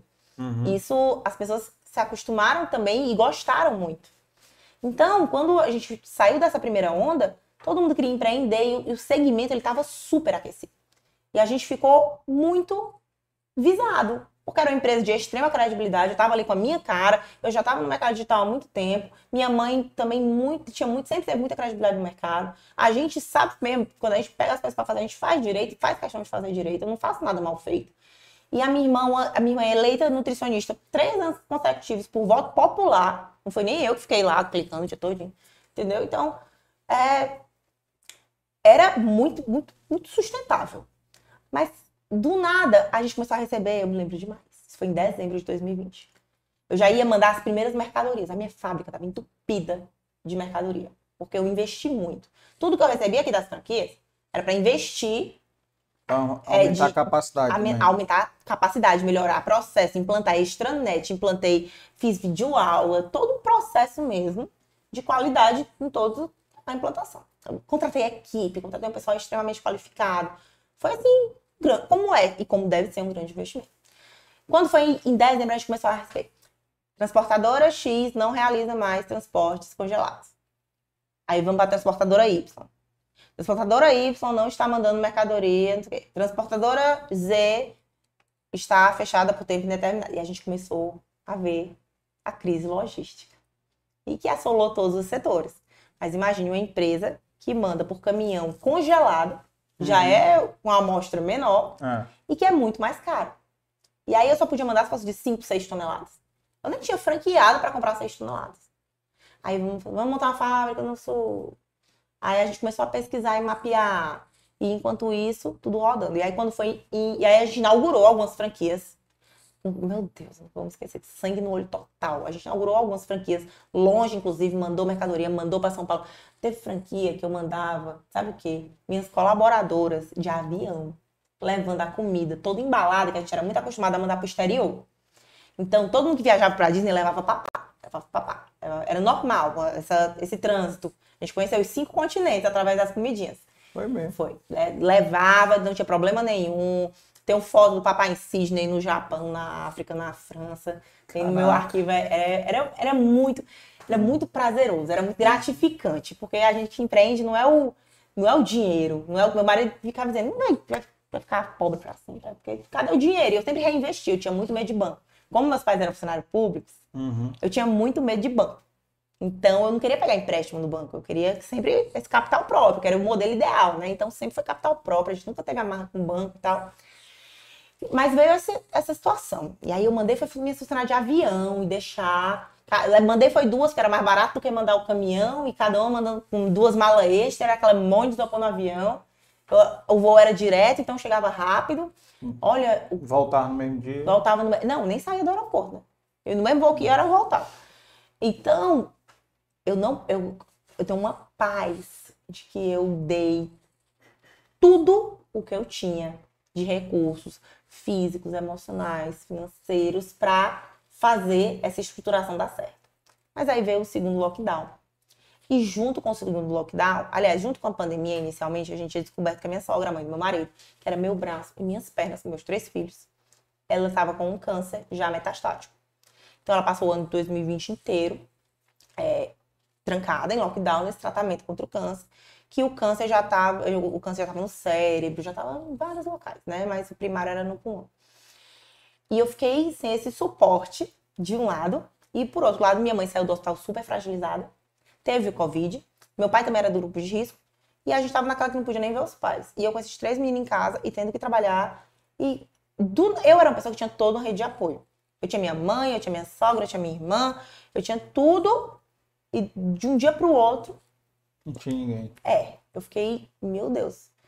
Mas eu não vou dizer que o ano de 2020, eu não vou dizer que foi o pior ano da minha. Não foi, porque teve 2021, teve 2022. Hum. Eu achava que tinha sido. Até né? então. Até então, que ano difícil, ainda bem, bem 2021, né? Quando chegou 2021, minha sogra faleceu em fevereiro. E aí veio o segundo lockdown em março, de novo, na semana do aniversário do menino.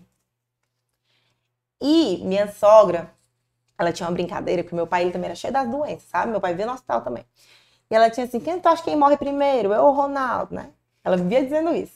Aí dizia pra mim: então, interessa se junto com o Everton, que é meu sogro, né? E quando foi, minha sogra morreu no dia 16 de fevereiro. Quando foi no dia 14 de abril, o meu pai morreu. De um infarto fulminante. Morreu dormindo. Então, sabe assim, aquele foi o verdadeiro divisor de águas da minha vida. Foi quando meu pai morreu. Porque eu não sei explicar, eu acho que só quem passou por isso sabe.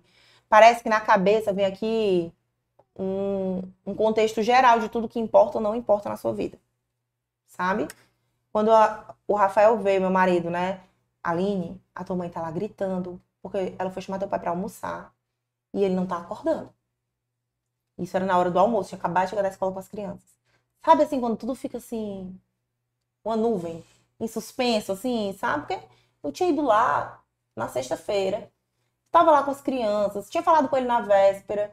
Eles tomaram café de manhã, papai fez café da manhã, mesma coisa. Fez café da manhã, foi acordar minha mãe. Minha mãe disse assim: vou trabalhar aqui no computador, que ela estava fazendo, ajustando os manuais da papá. E ele, tá bom, pois eu vou dar um cochilo. E desse cochilo ele não acordou mais.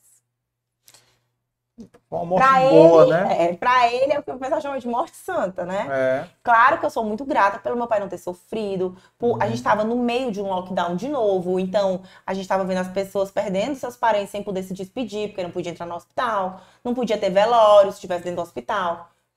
A tua sogra morreu no lockdown, porque fevereiro estava em lockdown, né? Mas ela morreu antes do Camilo decretar. Foi? Foi, a minha sogra ainda teve, assim, uma um velório Hum. e tal. Meu pai ele nasceu, ele morreu dentro do lockdown. Dentro Foi no final ali de. Foi no, foi no, no- no aniversário dormindo de novo. Disse assim, de novo o governador cancelou meu aniversário.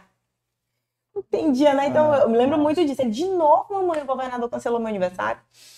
Hum. Então, foi no meio daquela segunda e que era a variante africana, e que tava morrendo muita gente. É. E ainda teve um detalhe. Na semana do carnaval, eu comecei a me sentir muito mal. E eu, Rafael, tô com Covid, Rafael, tô com Covid, Rafael, tô com Covid. E eu fiz o teste e deu positivo. E eu comecei a ter muita dificuldade respiratória, eu, sou asmática. E aí eu dizia, Rafael, não sei o que. E ele querendo minimizar, e a gente foi fazer o exame.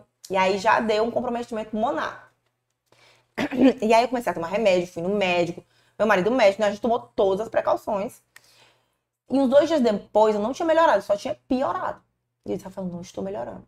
Aí o médico disse, faça de novo. Aí eu já estava com mais de 50% do pulmão comprometido. E aí foi quando o Rafael, meu marido, né, falou com o médico, médico, no seu caso, Rafael, eu, se fosse a minha esposa, eu internaria, eu acho bom internar. Hum. E cadê que tinha vaga? É, os hospitais tudo Não tinha vaga. Quando ele disse assim, eu acho melhor internar, Rafael. Eu acho melhor internar, porque ela já tá com mais de 50% do pulmão comprometido. Olha, eu não sei nem explicar. É, é outra sensação daquelas que você fica assim, ó. Que eu tinha três crianças pequenas. Eu ficava assim, meu Deus, como é que eu e meus filhos vão. Minha sogra tá morrendo, ela não tinha morrido ainda. Uhum. Minha sogra tá morrendo. Hum. Minha mãe e meu pai são velhos. Meu marido, quem é que vai criar essas crianças? Eu ficava- Olha, me tranquei no banheiro, só Deus sabe Hum. me preparando assim para fazer uma cara de paisagem e ir pro hospital e dizer, mamãe, vai ali e volta já. Porque eu puxei muito a família do meu pai. E na família do meu pai, morreu um monte de gente com Covid. Uma tia minha tinha acabado de morrer, inclusive, no final do ano, desse jeito. Vovó vai ali, não sei o quê, e mandou um áudio pra minha mãe lá da UTI mesmo e não voltou. ah, Então, eu tava com esse exemplo muito fresco na minha cabeça, eu não sei nem explicar. é. E aí o Rafael conseguiu uma vaga lá no São Carlos. Eu fui pra lá, graças a Deus, passei uma semana lá, fui melhorando. Realmente faz toda a diferença você tá ali dentro do atendimento. E quando isso foi na, pegou o carnaval e eu saí do hospital na segunda-feira. Quando foi na terça, minha sogra faleceu. Oh. Eu tava assim esperando eu sair do, do hospital, sabe? Parece. E aí a gente teve isso e logo depois teve do meu pai. Então, eu perdi. Eu- a minha vida, de novo, mudou tudo. E mudou muito porque aconteceu algo que ninguém esperava. A minha mãe ficou completamente desestruturada. Como ela sempre foi muito forte, como ela sempre. A minha casa sempre foi uma casa matriarcal, ela sempre viajou o mundo inteiro, ela sempre foi muito independente, ela sempre foi muito comunicativa, muito trabalhadora. Ela, ai, tô com pena do teu pai que ele tá o dia todo em casa, eu vou pra casa. Era sempre assim eu achava que ela ia lidar bem. Né? Eu, ficava, eu ficava mais preocupada se a minha mãe morresse ainda do meu pai. A gente tem esses, né, esses pensamentos. Eu ficava mais preocupada com como meu sogro ia ficar depois que a minha sogra morresse. Sim. E a minha mãe pirou. Entrou numa depressão. Entrou numa fragilidade que eu não sei explicar. E eu e a minha ficou assim, sem, sem saber como lidar com isso. E eu com a empresa, rodando, 2021, implantando franquia. E aí eu tive que assumir a produção. Ao mesmo tempo, eu tinha que diminuir o tanto de gente. eu tinha que segurar os custos, porque o pessoal começou a não pagar. Não era, não era gente super capitalizada, eram pessoas com capital de giro pequeno. O, o preço do frete foi lá para cima. Como eu tinha honrado, e eu, eu não sou essa, essa empresária tubarão, assim, que eu, é o que é e pronto. Sabe? Ah, é o que tem para hoje, é isso aqui. Fazer o que são as consequências. Eu nunca fui assim, eu sempre me preocupei muito com os meus colaboradores, com os meus franqueados. Eu, eu tinha muito esse assim, vamos, o que, é que eu posso fazer para melhorar a vida deles hoje? Eram meus clientes, eu, meus funcionários e meus colaboradores. A gente tinha selo GPTW. Até hoje tenho contato com todos os meus funcionários. Então, o ano de 2021 foi um ano extenuante no trabalho, onde eu tive essas perdas que eu não, eu não me senti nem podendo viver o luto da perda do meu pai e da minha sogra. Eu era alucinada pela minha sogra, eu estava com meu marido há muito tempo. E, e ao mesmo tempo tendo que lidar com toda essa crise econômica que estava vindo. Uhum. E eu sempre, pelo meu lado pesquisador, acreditei muito em tendências. Então eu sabia que 2022 ainda ia ser pior Uhum. em termos econômicos e financeiros. Eu acreditava que estava vindo ainda uma grande crise. Porque a gente tem no final, na- de novo, né? Acabou ali o, o segundo lockdown, a gente teve um efeito rebote da economia respirar, e a- mas a gente estava em implantação, implantação de franquia, que essas franquias elas foram vendidas né, no primeiro semestre de 2021 e no final de 2020. E aí eu comecei a ter problemas que eu jamais esperei, assim, de, de posicionamento, de franqueado, de, acredit... de achar que eu estava em casa enricando às custas deles. Então, eu comecei também a, a ser só. E é muito difícil você ter uma empresa sem ter um sócio. Antes eu tinha minha mãe ali e a minha irmã engravidou e ficou dentro de casa, pegou Covid grávida. Um monte de coisa que aconteceu que eu fiquei só, eu me sentia muito só. Quanto mais eu me sentia só, mais eu tomava decisões só também. E as minhas decisões é, estratégicas em relação a todos os setores. Comecei a colocar muita gente qualificada, minha folha começou a ficar muito inchada. E aí o que eu tinha era aquela minha, minha pequena comunidade ali, que era eu, minhas gerentes, meus cozinheiros, é, e sempre foi uma empresa de muita transparência. Não existia eu estar aqui, portas fechadas com os gerentes, e o pessoal da cozinha tá lá preocupado, ai meu Deus, o que é que elas estão cochichando ali, não sei o que, não sei o que, não sei o que. Não existia isso lá na empresa.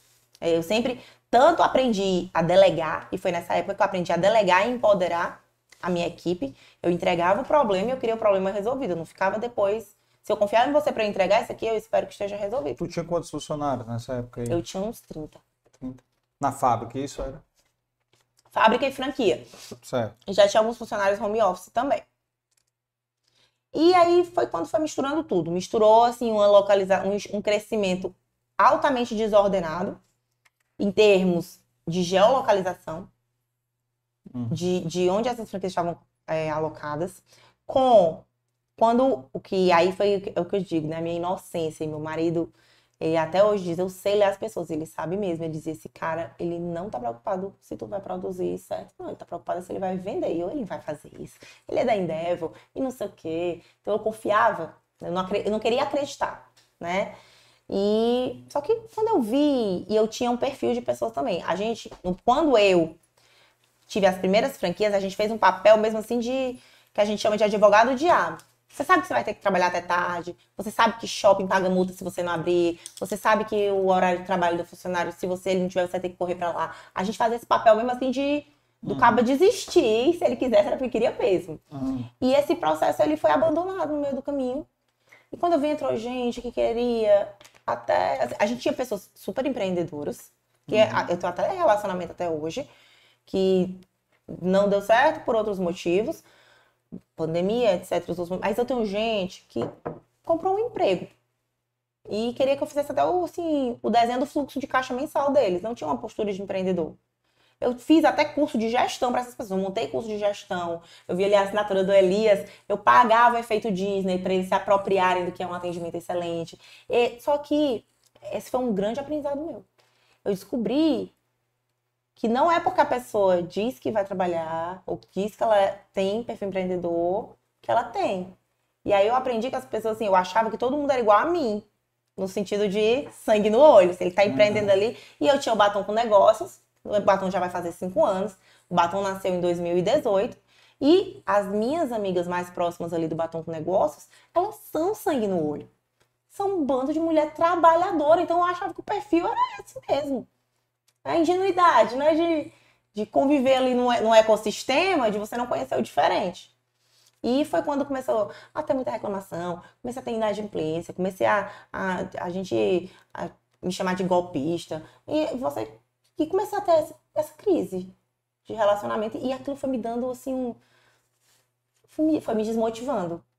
E sabe, foi se tornando muito pesado. E pesado, e pesado. E aí foi quando 2002 chegou. Eu vamos de novo. E aí, aí eu, bora. É, não existe ou não dá. E trabalhei, me dediquei. Quando foi mais ou menos. E aí, só que a gente não conseguia regularizar a logística. Porque o lockdown no Brasil, ele era cada hora num canto diferente. Uhum. E toda vida que abria um canto, fechava o outro. Eu não conseguia fazer uma rota de caminhão. Eu alugava o caminhão. Eu cheguei a comprar um caminhão. Comprava o caminhão. Na hora de eu traçar a rota do caminhão, o caminhão não podia entregar em todo canto porque estava fechado. Então foi realmente um, um, um desafio.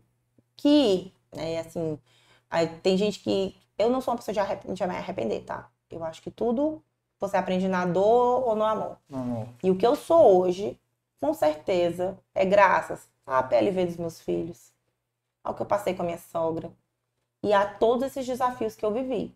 Até porque não existe a gente crescer sem passar pelos desafios. Claro que quando eu estava lá no olho do furacão, parecia tinha uma dimensão enorme, como teve, como ainda tem impactos até hoje. Né? É claro que quando a gente empreende, a gente quer crescer e, e, eu, principalmente, eu nunca tive essa meta de ser bilionária. Eu nunca tive essa meta de ser uma das mulheres mais ricas do Brasil. Mas eu tinha muita vontade de ser a melhor franquia, a melhor franqueadora. Eu queria essa, essa justiça. Assim, eu queria. Uhum. A minha, eu cuidava muito da minha marca. Meus, a gente tinha um grau de aprovação perante o consumidor final de 94%. O meu cliente, ele era advogado da marca. Eu criei uma love brand sem eu saber que eu estava criando uma love brand. Foi orgânico eu criar isso pelo amor que eu tinha e pela eu, e, e, antes não tinha esse negócio do empreendedor ser a cara da marca. Mas as seguidoras viram a marca nascer, viram a marca mudar de nome, viram, viram os filhos crescer, viram o mix produto aumentar, viram a expansão. Uhum. Eram pessoas que conheciam a trajetória. Então, a gente tinha uma comunidade. Eu não digo que eu tinha cliente, eu tinha uma comunidade e que é hoje o que a gente espera e quer no mercado. E eu fiz isso lá em 2016, mas foi de uma maneira orgânica e transparente e de verdade. Que a, uhum. a verdade é que vende, né, no marketing. E 2022 foi um ano muito difícil nesse sentido.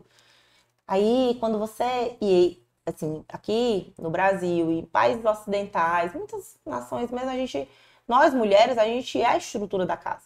Né? E uhum. quando eu comecei a ficar cansada, desestruturada, desmotivada, aí desonera tudo. Aí meus filhos começaram, esse meu filho mais velho começou a se dar mal na escola, ele tinha mudado de escola, ele não se adaptou. Mas, olha, gente, foi assim um caos. 2022 foi um caos, né? E foi quando, em maio de 2022, eu dei férias coletivas. As minhas gerentes chegaram para mim e disseram assim, Aline, vamos conversar? Porque você não é mais a pessoa que nos contratou a gente não te reconhece mais. A gente não enxerga mais em você o que a gente enxergava. Vir trabalhar era aqui era o melhor lugar do mundo, aqui sempre foi um canto incrível para trabalhar. Eu era nunca prazeroso. Era demais, e eu não tinha história de bater ponto. Eu só batia ponto o pessoal da cozinha porque a Anvisa obrigada. Mas eu não tinha negócio de bater ponto, de controlar horário, eu queria resultado. Elas sabiam disso, elas se apropriaram total dessa, dessa cultura, sabe? Eram culturas de que o dia eu tava aqui gravando um treinamento, toda maquiada, muito, né? Blogueirinha no, na rede social, fazendo aqui o mexendo. O outro eu tava lá dentro da câmara fria, toda vestida de japona, e botando comida, e, e todo mundo fazia tudo, todo mundo se ajudava. Era realmente uma cultura colaborativa muito forte. E elas e assim, a minha liderança sempre foi muito aberta. O meu estilo de liderança sempre foi assim, eu sempre aceitei o feedback, eu sempre ouvi. Eu sempre pergunto, o que é que você acha? O que é que você acha disso? Se você acha e tá dentro da sua alçada, eu acredito em você. Se não der certo, aí, aí é outro problema. A gente vê depois, mas... Então, eu sempre fui assim. Né? Acredito, acredito muito nisso até hoje. E ela disse, Aliança, a gente não te reconhece mais. A gente tá muito preocupado. A minha mãe já não ia mais há muito tempo. Minha mãe estava no fundo do poço. Minha mãe já tinha perdido 20 quilos, já estava acamada dentro de casa. Então, assim, outra pessoa. Minha irmã, como neném pequena, nasceu de seis meses, meu, meu sobrinho. Minha irmã tava Hum. grávida, tava grávida de gravidez de risco. E eu, e eu, eu disse, vamos pensar, vamos, a gente traçou aqui um plano, vamos dar férias coletivas, vai pra casa. A gente deu dessas férias coletivas, a gente fica trabalhando só administrativamente. E aí a gente, daqui 15, a gente dá férias de um mês pessoal da cozinha, e daqui 15 dias a gente volta. E aí quando a gente voltou, né, já era meio do ano, quando a gente voltou, 15 dias, eu tava. Aí foi quando eu vi que eu não tava legal. E aí eu já fazia terapia desde 2018, quando a carga de trabalho aumentou. 2019. Quando deu essa virada de chave da carga de trabalho, eu comecei a, a fazer terapia, minha terapeuta especialista em empresa, empresários, jovem também. A Maria me acompanha até hoje. É meu, é meu, guru, meu mentor. E. Mas eu vi que, eu, que aquilo não estava sendo suficiente. E aí foi quando eu fui procurar um médico, psiquiatra. E eu, só, eu me lembro que eu só chorava. Olha, eu chorava. Eu sentava assim, eu, nada, nada, eu nem me lembro. Eu, e aí foi quando eu vi que a coisa estava séria mesmo. Eu não ia nem assim, eu moro no condomínio de casa e a gente é super unido lá no condomínio, são poucas casas ali perto da Praia do Futuro. E todo domingo à tarde a gente se reunia de tardezinha nos banquinhos que tem em frente à minha casa, tem lá um, um, uma, uma areazinha. E o meu marido ia, eu não tinha, eu não tinha vontade nem de conversar com os vizinhos na porta de casa. Hum. Eu ficava assim. Tudo muito. Aí botei professor particular para os meninos. E a gente acha que quando você tá num grau que pode ter uma depressão, você tá acamado no escuro sem falar com ninguém chorando 24 horas. Mas não é. Eu era muito difícil eu me levantar da cama, mas eu me levantava. Eu levava as crianças para a escola. Eu fazia a tarefa deles. Eu ia trabalhar. A, a vida seguia, só que eu já não era mais a mesma. E aí, quando eu voltei, eu disse: é, gente, o que é que vocês acham? E aí, as minhas, tava com as minhas gerentes, elas disseram: eu acho que a gente tem que avisar para todo mundo. Eu acho que você pode sim. E eu tava, na época, eu comecei a tentar vender a empresa. E aí apareceu muita gente interessada.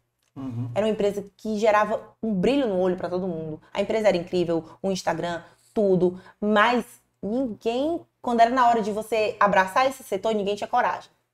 Ninguém tinha coragem, do, tanto que até hoje tem pouquíssimos concorrentes no mercado.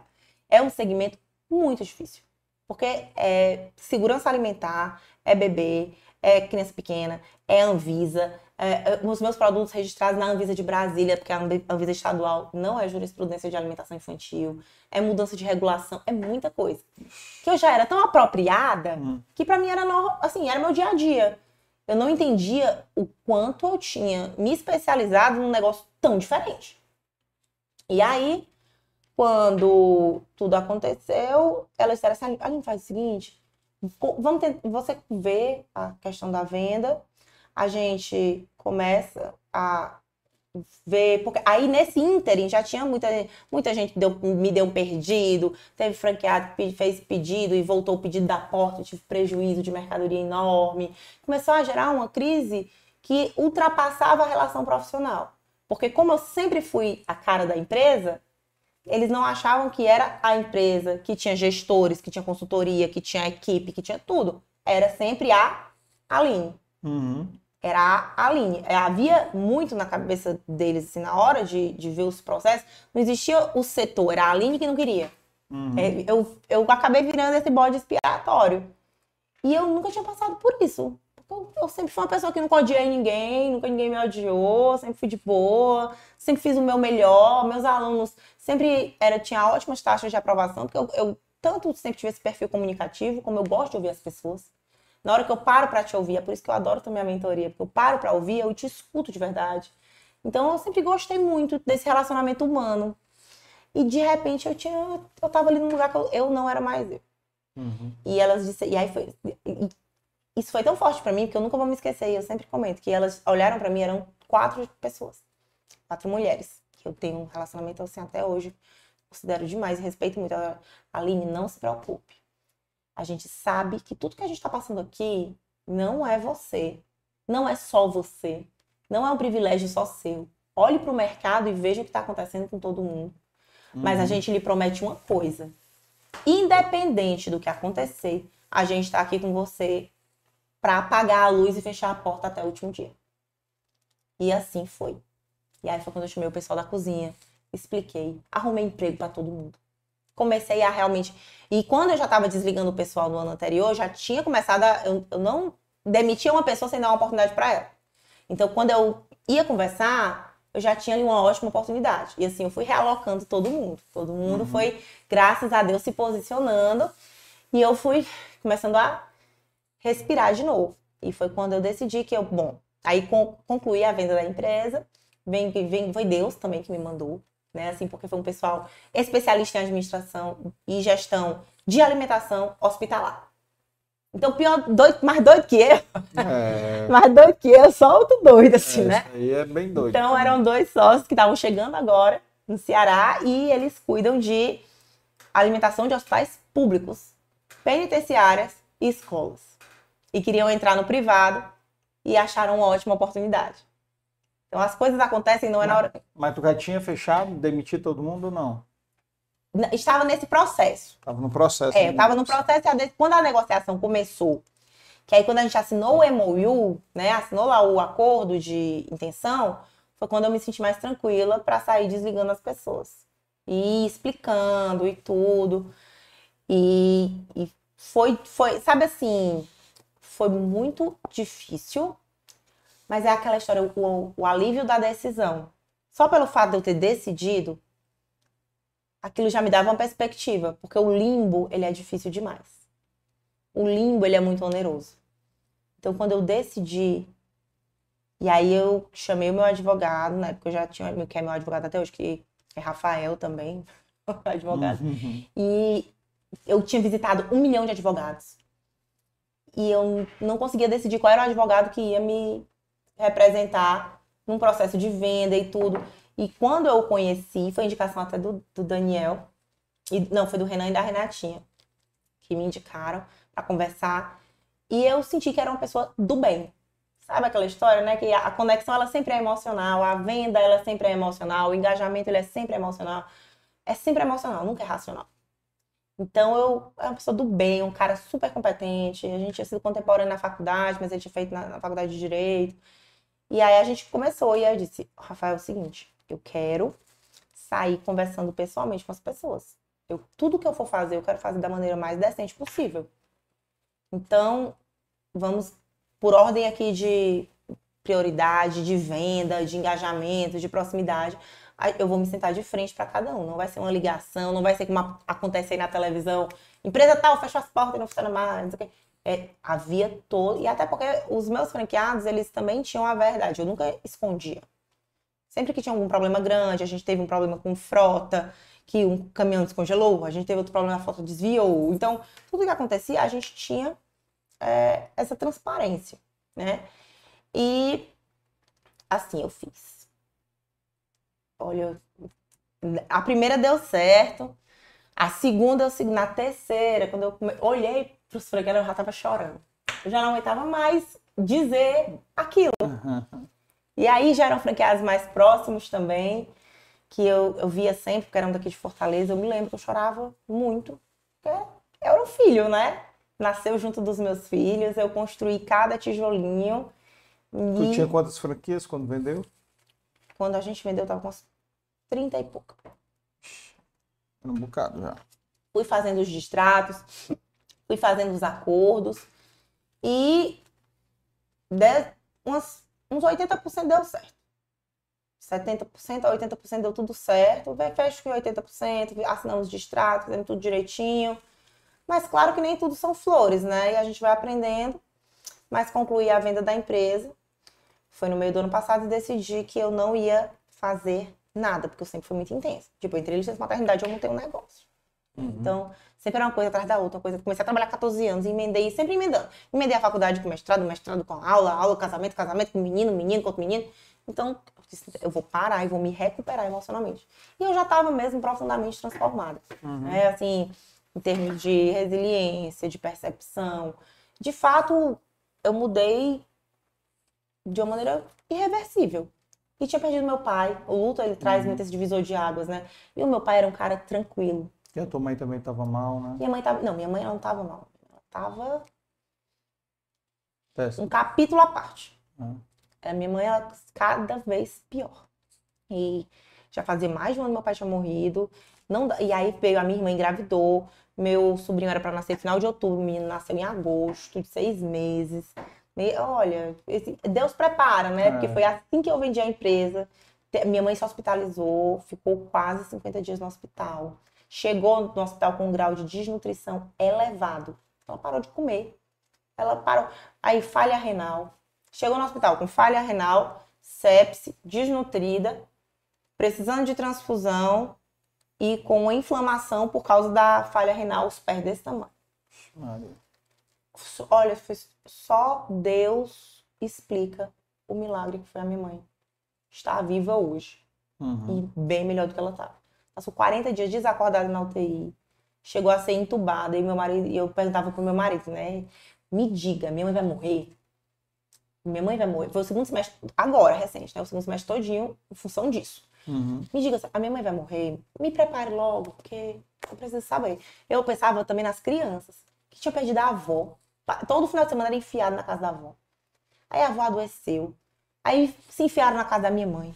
Aí meu pai adoeceu. Aí era como se eles tivessem perdido a estrutura total. Aí é. morrer a minha mãe também, eu tinha que preparar essas crianças. Perdeu uma referência. Mandei né? mensagem pra escola dos meninos. Me olha, vai acontecer isso, minha mãe tá, acho que vai morrer e tal. Foi muito crítico. Ela ficou muito doente. E, e a minha irmã com recém-nascido em casa, então era eu mesmo. E a, a, história que Deus vai preparando os desafios, porque se eu tivesse com uma empresa, como é que ia ser? Minha mãe ia morrer, porque eu não ia ter como sequer pensar na condição de saúde dela. Ou então eu ia perder todas as oportunidades de vender a empresa, porque eu não ia conseguir pensar em outra coisa que não fosse a saúde da minha mãe. Foram realmente, foi dois meses do segundo semestre. E aí o meu marido disse para mim, olha, é um quadro agudo, eu não tenho como lhe dizer, porque a minha mãe foi um quadro paliativo. Uhum. Então a gente meio que sabia o que esperar. Sua mãe é agudo, mas isso era um domingo de manhã. Se precisar entubar, ela não vai sobreviver, não. Ela não tem anticorpos para sobreviver, fraca, não. Né? Tá fraca. fraca. E ainda teve mais. Ela teve, ela recebeu muita transfusão de sangue e ela teve uma coisa mais grave do que sepse, que sepse é infecção generalizada, que para mim já era, eu não conhecia nada mais grave do que isso, mas existe. Uhum. É uma complicação da sepse. É uma complicação que só quem tem sepse. E aí ela teve isso e ela perdia todo o sangue que botava nela. Hemorragia, hemorragia, hemorragia o tempo todo, o tempo hum. todo. E aí foi quando o médico disse: Olha, o, o Rafa disse: se entubar, ela não sobrevive. Porque ela não tem como ficar lá com a boca aberta, entrando todo tipo de bactéria, né? Intubação é agressiva por causa disso, que você fica lá desacordado, com a boca aberta e circulando na UTI. Aí, quando deu umas duas horas, ficou de tarde, o médico ligou. Aline, é porque a gente vai precisar entubar sua mãe hoje mesmo. Sim. Aí, pronto. Aí eu liguei pra Nayana, aí liguei pra família, aí mandei todo mundo se despedir, chamamos o padre. Foi, foi realmente um processo de despedida, de luto. Vou começar a preparar enterro. E a gente começou mesmo a se preparar, porque a minha mãe ia morrer. E para você ver o que é, e é por isso que eu valorizo tanto hoje. Pouco tempo depois, eu eh, deu essa minha virada de chave de, da saúde mental. A minha mãe só começou a melhorar quando ela foi sedada absolutamente e entubada. Porque a cabeça manda. A depressão dela estava tão grave que ela nem tinha forças inconscientes para lutar. Ela só melhorou quando ela ficou desacordada. Quando ela perdeu totalmente a consciência e foi entubada. Aí, uns dois dias depois que ela foi entubada, aí ela começou a reagir. E isso não sou eu quem estou dizendo. Quem, tá dizendo, quem disse foi o médico dela, que é cardiologista. Uhum. A Aline, ela só melhorou quando a cabeça deixou de mandar. Que até então ela estava semi-acordada, né? Ainda estava naquele, assim, uma confusão mental, mas não estava em coma. Quando ela entrou em coma induzido, o corpo dela começou a reagir fisiologicamente. E aí passou mais um tempão. Quando deu uma semana que ela estava entubada, o meu marido disse: vamos, tem que traqueostomizar, porque é tempo demais para ela ficar entubada, é muito perigoso. Mas Deus providenciou esse milagre. Aí a gente já tinha chamado o padre, a gente tinha rezado. E graças a Deus ela começou a reagir mesmo. E isso foi, já era o quê? Perto do Natal. Não, era novembro. E eu não tava, a minha vida profissional completamente parada. Mesmo. E a Instagram também. Eu, olha, Instagram que eu tinha 70 mil pessoas ali me acompanhando há anos, uma audiência construída organicamente durante 10 anos, uhum. eu avisei, gente, é o seguinte, não dou conta. Saí do Instagram, passei quase dois anos sem estar no Instagram. Totalmente focada no meu negócio, depois totalmente focada é, nesse processo de luto, depois totalmente esgotada mentalmente e culminou esse negócio da minha mãe. E parei minha vida, virei realmente aquilo que eu nunca imaginei que eu ia virar, né? Mãe turista, mãe feissora e tava com a minha mãe no hospital. E graças a Deus, porque era, era só tinha eu para eu fazer isso. Né? Ou era tu, ou era tu. Ou era eu, era eu, porque minha irmã tava com um recém-nascido em casa prematuro. Meu, uhum. meu sobrinho passou 40 dias na UTI antes de ir para casa. O menino foi para casa dois dias depois, a minha mãe se internou. Então era eu. É. E, e aí ela foi melhorando, melhorando, melhorando. Aí foi para casa. Quando deu uma semana que ela estava em casa, aí ela teve um problema cardíaco. Ela, a única coisa que ela não tinha tido era cardíaco. Até então. Até então. Quando ela voltou para casa, ela teve, aí voltou para UTI, aí fez é, cateterismo, tá, tá, tá. Menina, isso aí já era Natal, agora, 2023. Já era Natal, já tava assim, exausta. Mas ela melhorou, ela uhum. voltou para casa. Eu já estava muito mais resiliente. Uhum. Eu já não entendo mais aqui, ah, por que, que tudo acontece comigo, sabe? Teve um uhum. tempo que eu pensava, pô, tudo acontece comigo, minha mãe, minha sogra, meu pai. Não, eu acredito que a gente vive isso e vai viver. E ainda vou ter muitas dificuldades e muitos desafios na vida. Todos, né? Todos, Todos nós temos muita coisa. A gente tem que parar de achar que as coisas acontecem com a gente. E aprendi a viver apesar das dificuldades, viver o processo e amadurecer essa minha relação com a minha vida como um todo. E aí é onde eu tô hoje, no começo do Deus, ano. Deus dá uma cruz que você possa carregar. Só dá a cruz que você pode carregar. Com então, certeza, é... porque tem coisas que eu vejo as pessoas, assim, eu não dou conta de ver problemas que as minhas amigas passam, eu não dou conta. Uhum. E eu acho que muita gente acha que não dá conta de viver o que eu e minha irmã a gente viveu. Mas a gente tá conta. Mas aí vai outra coisa. Sempre tem a lei de Murphy. Nada tá tão ruim que não possa piorar. Nunca diga isso mais. Eu nunca mais digo isso na minha vida. Nunca diga que não pode piorar. Que... Eu achei que o auge do meu fundo do poço era um problema de logística lá em 2021. É. Você mostrou aí na, na, na, nesses é. dois anos aí como isso daí, infelizmente, é, é realidade. É.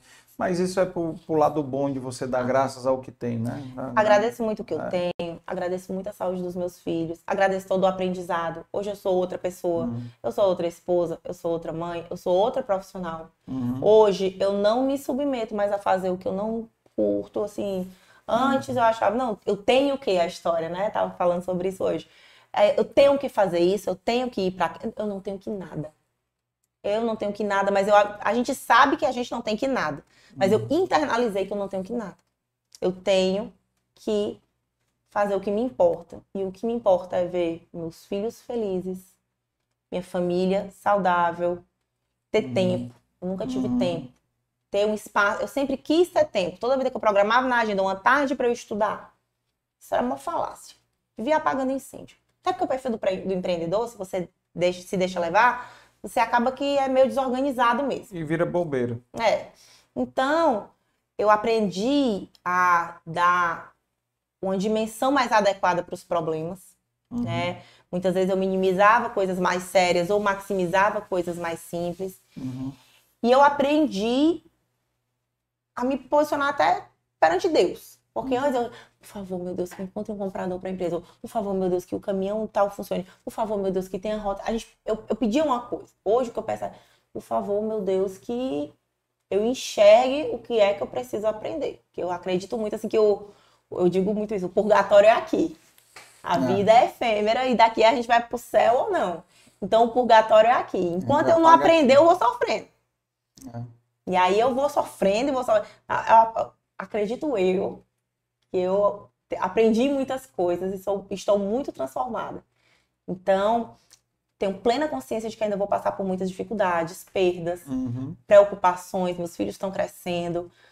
E tenho também noção, por outro lado, de algo que eu tinha perdido, que era a minha, a minha competência.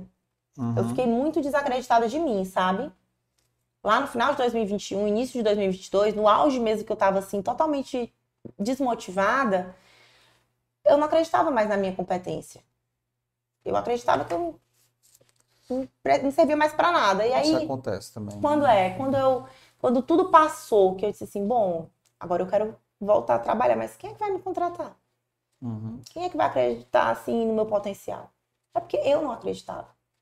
E foi muito importante para mim entender que os meus erros pessoais, no sentido de é, ou decisões erradas que eu tomei na minha vida pessoal, ou caminhos que eu tomei é, lá atrás na minha vida profissional, que me levaram até aquele local, Uhum. não me definiam e muito menos as minhas decisões ou os meus posicionamentos corporativos.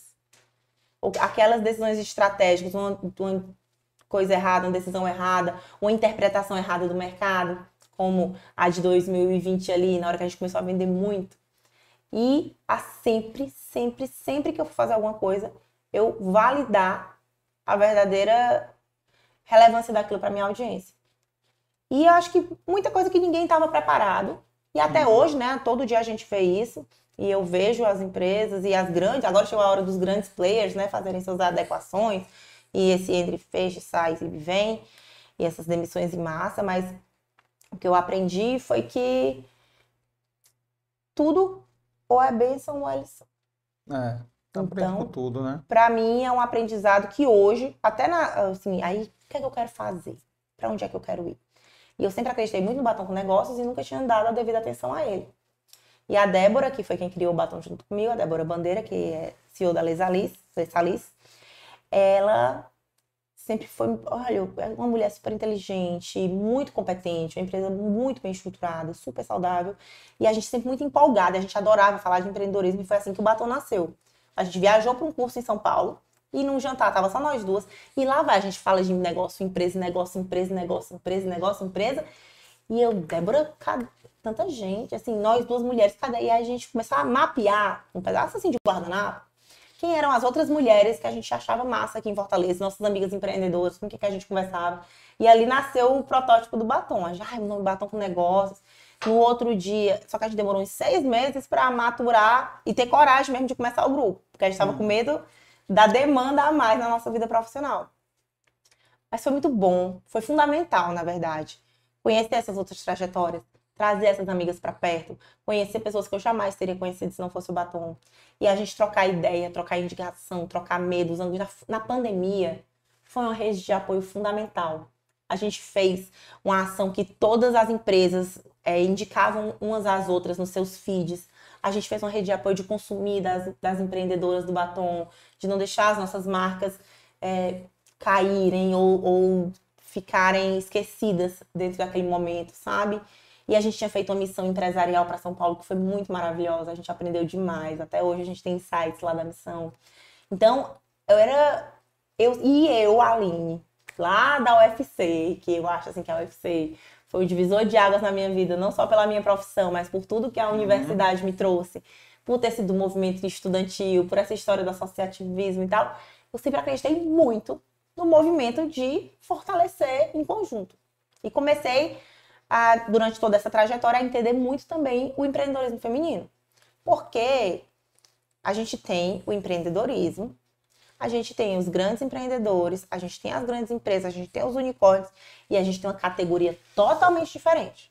Que são essas mulheres que são mães, deixa o menino na escola, pega o menino na escola, cuida de São Menino, que cuida do menino. A Patrícia não disse isso, né, ontem, que quem cuida do menino quando fica doente é a mãe.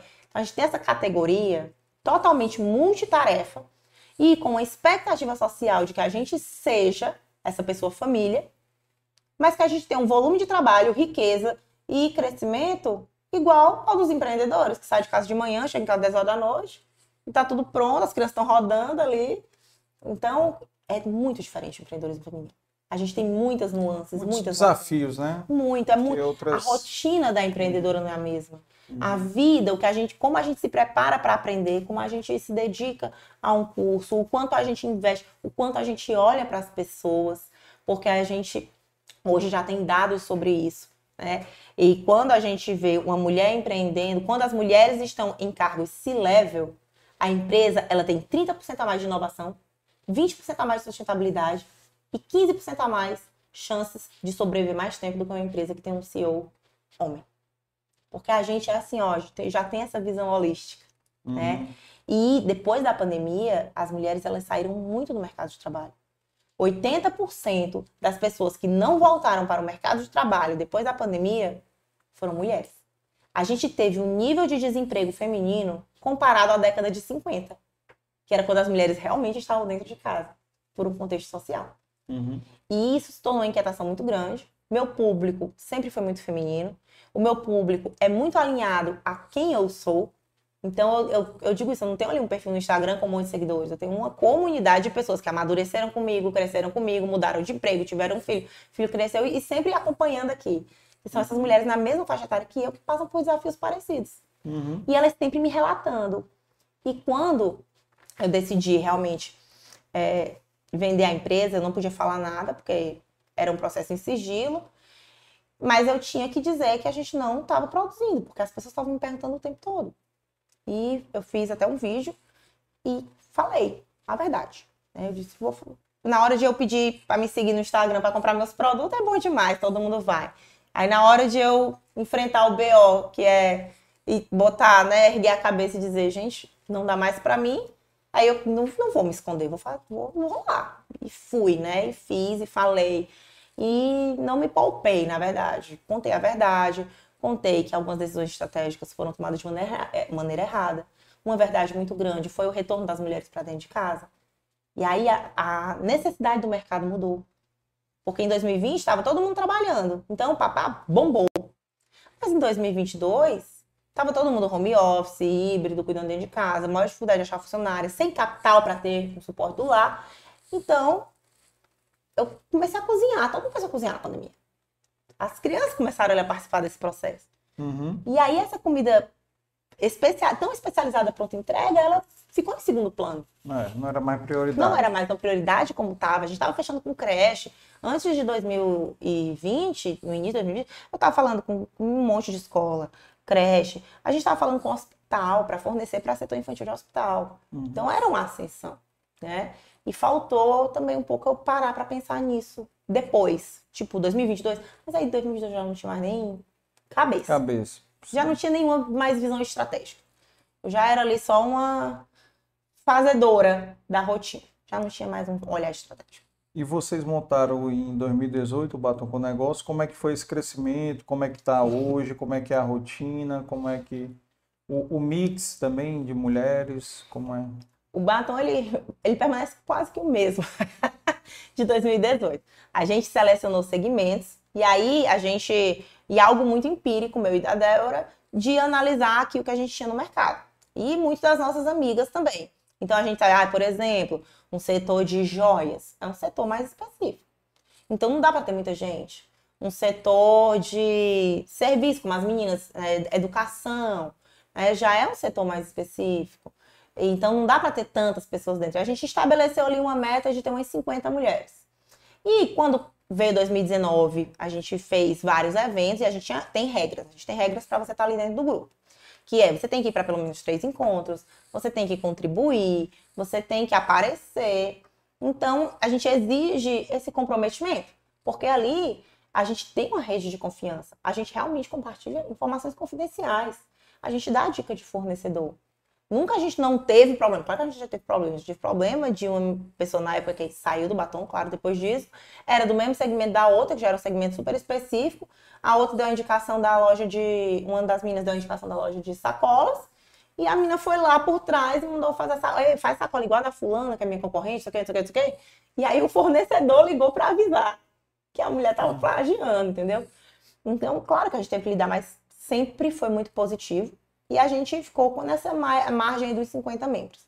Quando foi agora, no início do ano, eu conversei com a Débora e falei, Débora, eu quero levar o batom para frente. Eu quero tornar o batom realmente o que ele merece ser. Um, um, forte associativismo, eu quero fazer bons eventos, eu quero que a gente volte a fazer nossas imersões, nossas viagens, e eu quero que ele gere esse protagonismo. Porque é um grupo super respeitado, mas que está ali meio que parado. E na hora, e o poder, né, de você ter ali a, não é nem a liderança, mas as fundadoras à frente. E foi na hora que eu me retraí. Eu percebi muito isso. Em 2022, que eu me retraí, participei muito pouco, por causa do, de tudo que eu estava vivendo, o grupo ele deu uma morrida, assim, sabe? Ficou mais uhum. morno. sempre as mesmas pessoas comentando, 10, 15 pessoas ali que eu chamo das, das founders ali, né? Que são aquelas que estão desde o comecinho, muitas estão desde o começo, mas estão ali e, e acreditam muito no grupo. E não estava andando, não estava fluindo. E eu falei, ô, oh, Débora, eu quero que dê certo. E a Débora, grávida, teve neném ontem, inclusive. Grávida da segunda filha, CEO de uma empresa em plena expansão. Eu disse, amiga, eu quero registrar o batom com, com o CNPJ. Eu quero investir, eu quero mudar a logo. Eu quero tornar esse projeto bacana mesmo. Porque tem tudo para dar certo. E, as... e, ampliar também, né? Porque ampliar, 50... trazer mais gente, é. porque quando a gente traz mais gente, traz um vigor novo. E eu preciso saber se você tá comigo. Se você não tá comigo, não existiu eu dei a ideia, tu deu o nome, não. A gente estava junta no restaurante lá em São Paulo, nós duas com guardanapo. Tudo foi nós duas. Não existe dizer que uma fez mais ou outra fez menos. Tudo foi 50, 50% mesmo. Da criação, da fundação, de tudo, do engajamento do começo. Então eu preciso saber como a gente faz em termos negociais, para eu ficar com a marca batom, para eu poder tomar decisões sem ficar esperando por você, porque muitas vezes a gente enganchava nisso. Uhum. Queria tomar uma decisão, tinha que esperar a oportunidade da outra, tá, tá, tá. Uhum. E ela disse, amiga, vai em frente. Tem tudo a ver com você, sempre teve. A nossa amizade continua, quero continuar indo para os eventos. E eu não dou conta. Vai em frente que o batom é seu. Isso foi em janeiro, e foi quando eu arregacei as mangas e bora, né? E aí chamei a, a minha ex-gerente, que eu nunca tinha perdido contato, a Marcela, que eu sempre disse, Marcela, sempre foi a minha inteira confiança. Marcela, eu queria ter dinheiro para te pagar, só pode ficar sentada aqui do meu lado, até eu decidir o que, é que eu vou fazer na minha vida. Porque eu confio muito uhum. e é aquela pessoa que você trabalha muito bem junto, uhum. né? E Deus providenciou que ela não estava trabalhando, estava prestando serviço, freelancer e tal. Eu, Marcela, vem vem trabalhar aqui pelo menos parcial comigo. E aí foi quando a gente abriu novas vagas, colocou novos formulários para rodar, fez uma limpa também, quem não participava, não engajava, que tinha ali só o grupo silenciado há anos. E a gente colocou novas regras e começou a rodar. Então, desde janeiro, a gente já tá. Amanhã vai sair esse relatório lá no, no grupo, eu não tenho um de cabeça. Mas desde janeiro, a gente já está com pelo menos 10 novos membros dos setores mais diversificados a gente quer que ingresse, mas tem que ter um, assim, muita gente quer entrar, mas é microempreendedor, é meio, ou empreende há pouco tempo. E muitas das empresas que estão lá dentro, elas já têm um grau de maturidade que é outra discussão. Então, a, quando a gente. E isso permaneceu. O que eu e a Débora a gente colocou na época era: tem que ter um nível de faturamento específico, tem que ter um tempo de mercado específico. Não pode ser, por exemplo, uma diretora se ela não for sucessora ou fundadora. Então, são fundadoras ou sucessoras de empresas há um certo tempo no mercado, de pessoas que ocupam determinadas posições estratégicas na empresa, que têm um faturamento mínimo, um tempo de mercado mínimo, uma adequação. É até mesmo de contribuição social, e que tem, tem segmentos estratégicos. Eu trouxe muita gente de serviço de saúde, né? Porque a carreira de saúde, eu vejo meu marido, que é dono de, de clínica também, eu vejo o setor de saúde, o próprio médico, fisioterapeuta, nutricionista, psicólogo, são profissões que o cara já tem que ser empreendedor. Porque é. ele tem ali uma estrutura, só que ninguém explica isso quando faz faculdade. Você tem que entender o mínimo ali de gestão para você rodar bem na sua profissão. Na verdade, médico nenhum tem praticamente de gestão na faculdade, né? Isso. E aí, então, aí começou a surgir esse novo zero. perfil também, do médico empreendedor. E aí a gente trouxe algumas médicas empreendedoras, né? Doutora Catiane, que é ginecologista, é, Maria Luciana, que é pediatra.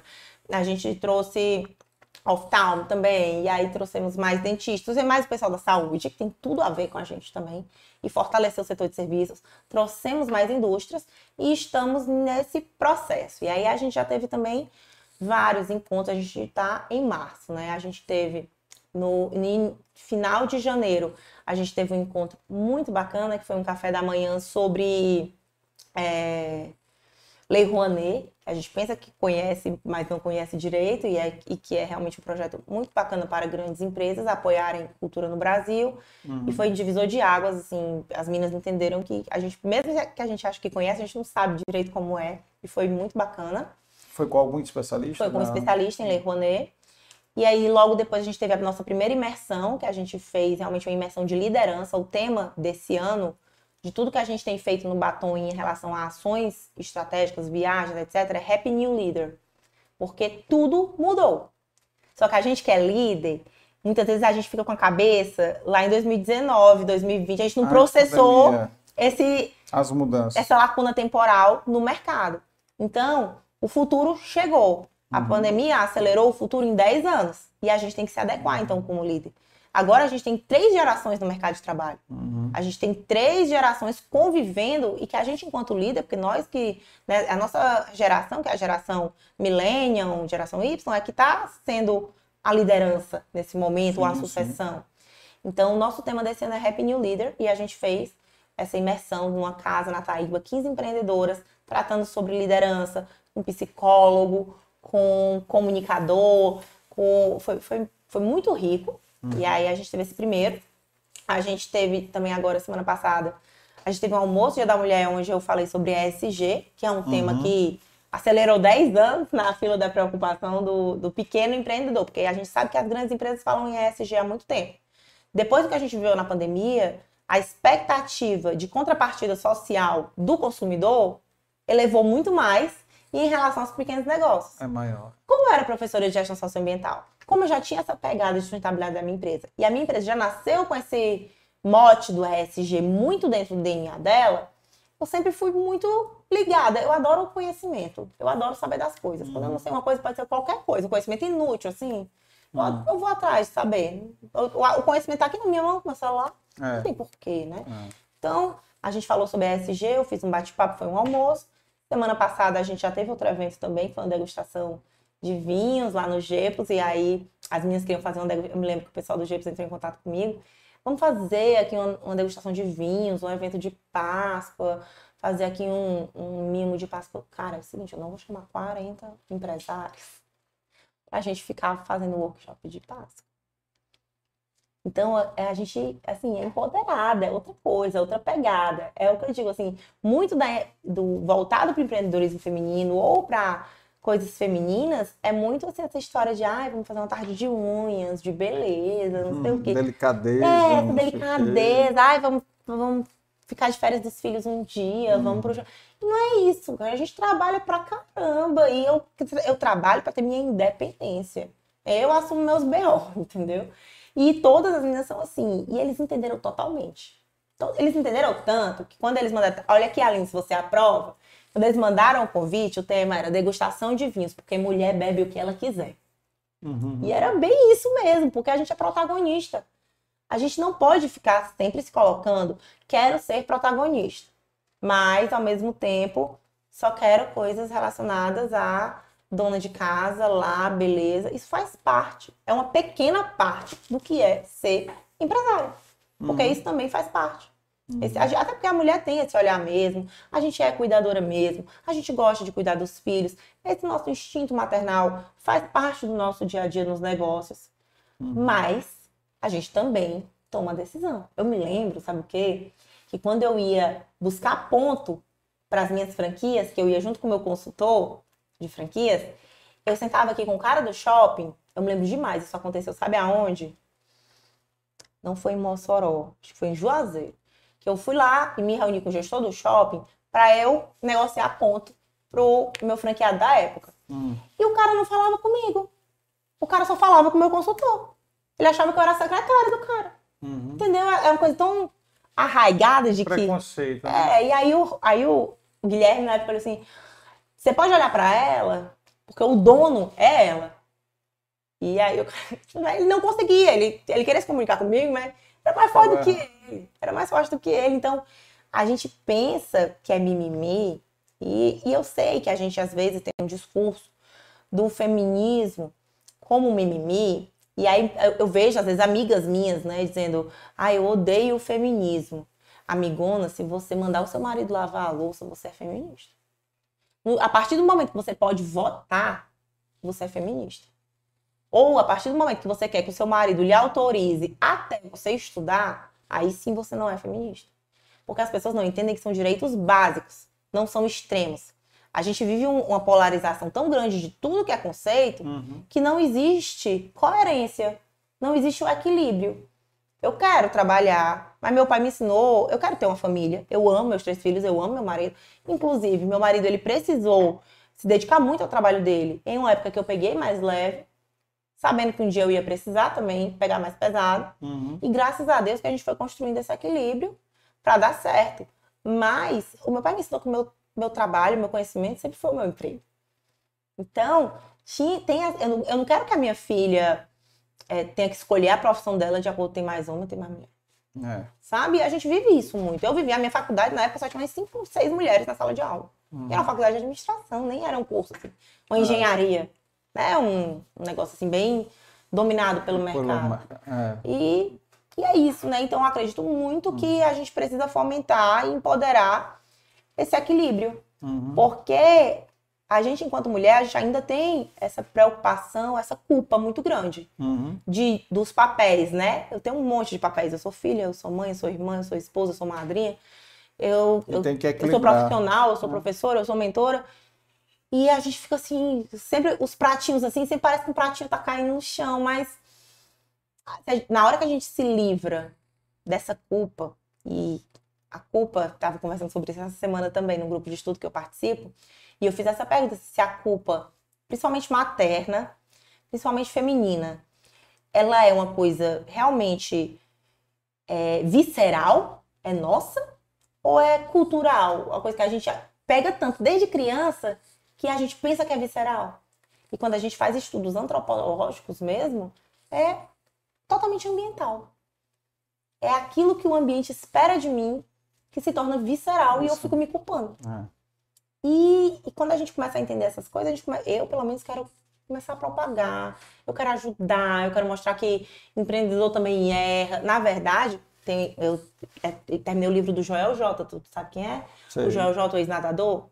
Ele fez um livro, ele escreveu um livro e eu tava lendo o livro porque eu- eu- o cara, ele é... JJ Podcast. É, e, e, e ele é um cara Alta performance. trabalhador também, né? E ele conta lá do Instituto Neymar, que ele geriu e tal.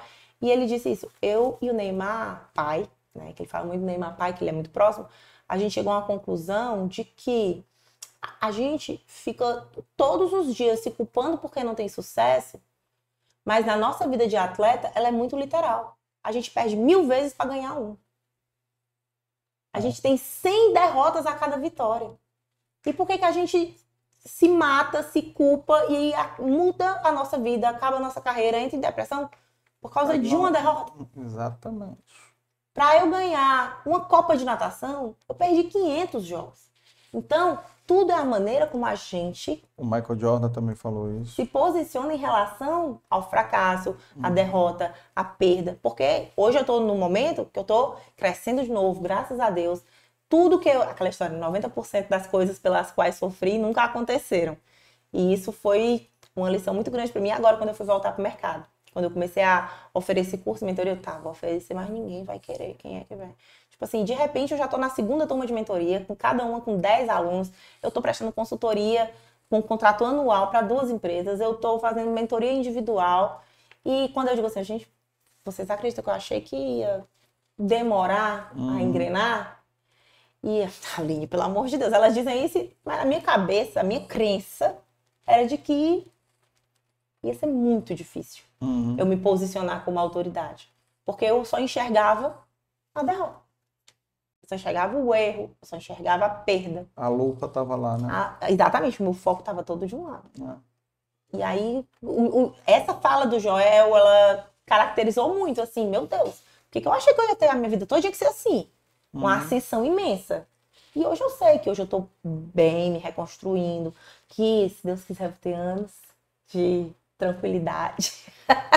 que eu já passei por muita Isso aí é o que o Flávio Augusto fala, estabilidade não existe. Não Então, existe. É isso aí. A única certeza que a gente tem é que vai ter problema. também. Exatamente, mas que eu tenho pelo menos essa estabilidade emocional. Eu Sim. acho que a estabilidade que a gente tem é a gente com a gente mesmo, Uhum. Pra segurar as contas dos BO. Então a vida é essa, é É, cíclica. mas também é normal. Vai ter, vai ter dia que. Exatamente, Claro. ciclo que vai, É, vai sim, ter. é, vai, é uma montanha russa mesmo. Com certeza. Me diz uma coisa, qual foi, assim, o momento mais, acho que você já até falou, o momento mais difícil da sua vida pessoal e profissional. Profissional, Tem como escolher. é, digamos, o Eu acho que mais mais marcante. marcante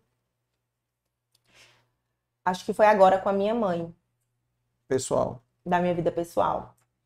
Porque é aquela história, a gente sabe que a gente sabia que ela estava mal, a gente tentava, eu e minha irmã, levá-la para o médico, para procurar ajuda. Mas quando a gente chega no hospital, que o médico diz que ela está absolutamente desnutrida, ela está à beira da morte por uma questão emocional, sabe? Fruto mesmo da depressão, isso para mim foi muito forte, assim, sabe? Uhum. Mas foi muito difícil também no dia que meu pai morreu. Quando eu, meu pai morreu, que eu cheguei lá e de fato meu pai tinha morrido, e do nada, assim, tava aquele caos, uhum. eu pensava assim, a vida que eu tô valendo, a vida que eu tô vivendo não vale a pena. Na, na época eu pensava, isso aqui que eu. Não, eu preciso mudar minha vida. Meu pai morreu. É, é, tipo assim, as coisas que acontecem, mas o mundo continua girando, todo mundo vai pro trabalho, uhum. todo mundo uhum. continua. É tipo assim, você ali no, no, na funerária e os carros passando, e você olha a vida de todo mundo andando e, e meu pai morreu. Isso é muito divisor de águas para mim. Sim, sim. E com certeza a morte dele foi um divisor de águas na minha vida, em tudo o que eu sou, nas minhas decisões e no que eu me tornei e como eu sou hoje. Porque o meu pai, ele não era esse cara ambicioso. Ele era um cara que ele vivia perfeitamente bem com a mediocridade dele. Porque hoje o conceito de mediocridade, ele tem essa conotação negativa. Né? Ser medíocre é, é ruim. Ser medíocre é ser na média. Que nem ambição também. É. A população, ela é medíocre, a grande maioria dela. E o meu pai ele vivia super bem, com a aposentadoriazinha dele, com a, o futebolzinho dele no final de semana, com o esporte na TV, com o esquisinho dele na sexta-feira ele atingiu, depois de um tempo, uma tranquilidade que ótima aqui tá para mim. Tá tranquilo, eu, é, não preciso de mais muita coisa na minha uhum. vida. E eu ficava, meu Deus, eu nunca vou alcançar isso porque eu vivo numa corrida dos ratos, assim, de estar tá num ambiente onde a gente sempre tem que vencer, vencer, querer mais, que quando é que vai ser o suficiente? Quando é que eu vou ser? Isso aqui que meu pai era. É. Não, não quero mais. Quero viver a outra metade da minha vida, né? Pelo menos. Aí tô com 36 anos, pelo menos muito bem pelos uhum. próximos 36, 40 e muito bem não quer dizer que eu vou viver uma vida sem problemas, mas uma vida consciente das minhas escolhas e com a maturidade de que se for para eu dar o sangue, ralar, tá, tá, tá, tá, tá, tá, seja por uma coisa que eu almeje muito e que eu saiba também, é muito importante isso para uhum. mim, que eu saiba definir quando deu, quando tá tudo bem. Uhum. Eu nunca fique sempre cada vez mais ambiciosa, querendo dominar o mundo. Eu não tenho essa ambição mais. Quando meu pai. Eu, meu Deus, é. Ele viveu tão bem. Meu pai viveu super bem. E muito tempo, né? Porque ele se aposentou em 94. Então. É, então ele curtiu bem a foi aposentadoria. 30 Mas, anos de uma vida leve. Uhum. E Legal. é isso que eu quero. Foi, foi muito importante. E do profissional realmente foi. A venda, né? Foi. É. foi eu, eu achei assim que eu realmente. Eu olhava assim, o, fundo do poço não tem mola. Todo mundo fica uhum. dizendo que o fundo do. Eu, olha, eu juro, eu, eu olhava assim, o fundo do poço não tem mola. Eu tô aqui nele e não tem ninguém pra tirar daqui por enquanto, não. E é, mas aprendi. Picos e vales. Aprendi. Picos e vales. Isso aí. Aline, Top, viu? Que história, viu? Espero que tenha inspirado aí muitas pessoas aí que estão assistindo, nos ouvindo também oh, aí, né? obrigada. né? Tenha compartilhado, nova, muito sucesso no Batom com Negócio, que entre obrigada. com mais mulheres, mais eventos. Que a Renata almoço, que preencha o é, formulário. Olha aí, falar, falar com ela. O, e também é, que vocês tenham mais eventos, né? Tem tanta Pô, tem tanta coisa para fazer, tem tanto empresário Ai, aqui, sim. tanto de mulher que eu trouxe aqui nesse mês Foi. de março agora. Aí, ó, Boa parte deve... do batom veio, né? É, teve umas aí que já, que já vieram, né? Que já tinham vindo para cá. Mas, outra coisa, o batom também pode receber homem, não pode não? Não pode aprender não? olha aí, ó. Membros, não. Isso, não, palestrantes. Ah, claro, com certeza. A gente, já teve, a gente já teve evento com alguns de massa, a gente é, já teve evento exato, com a PWE. É tô falando. Porque membro... É, não, claro que não. Claro que não. Aí eu, eu, eu tava falando... Renato. o, os eventos, vocês não têm uma, ainda uma, uma periodicidade, né? Ainda a gente está construindo essa periodicidade agora, hum. de acordo com a até mesmo o engajamento das meninas. Mas agora em maio, a gente vai ter um evento que são nossos cinco anos do Batom com Negócios. Uhum. Então a gente está realmente organizando um evento que, se Deus quiser, agora em abril, ele vai estar tá bem redondinho para a gente divulgar. No final de agosto, início de setembro, a gente vai ter a nossa segunda imersão para São Paulo, que a última foi no final de 2019. Então a gente está com uma estrutura muito legal dessa viagem. Uhum. Da outra vez fomos 30. 30 empresárias lá em São Paulo. A gente via, visitou fábrica, foi na sede do GPTW, visitou o Cubo do Itaú. Foi muito bacana, muitos insights. E ao longo do ano, segundo semestre, a gente também vai ter, na época do empreendedorismo feminino, e a gente vai ter algumas ações internas também, Vou das mães e tudo. A Arco Educação lá, olha aí. Exatamente, muito bacana mesmo, a gente visitar a Arco. Estamos montando essa estrutura, mas essa viagem vai acontecer, e aí eu aprendi a ter calma. Né? Porque a vontade é de voltar com tudo, a vontade é, é de fazer tudo que todo mundo me chama. Né? É, e eu sou empolgada mesmo, eu sou empolgada, eu sou, eu sou emocionada, eu não sou assim, blazer, né? É bom, eu sou uma é pessoa emocionada, eu me empolgo, é. eu visto a camisa. E, mas vamos ter, mas se Deus quiser, 2024, hum. a gente vai estar bem consolidado e com um plano já bem definido. definido. É, quero muito fazer um podcast do Batom, com temas que a gente leva lá dentro, mas tudo no seu devido tempo. Estamos recomeçando e fortalecendo, e se fortalecendo enquanto é, clube que a gente diz, né? Que a gente é um clube de empresários.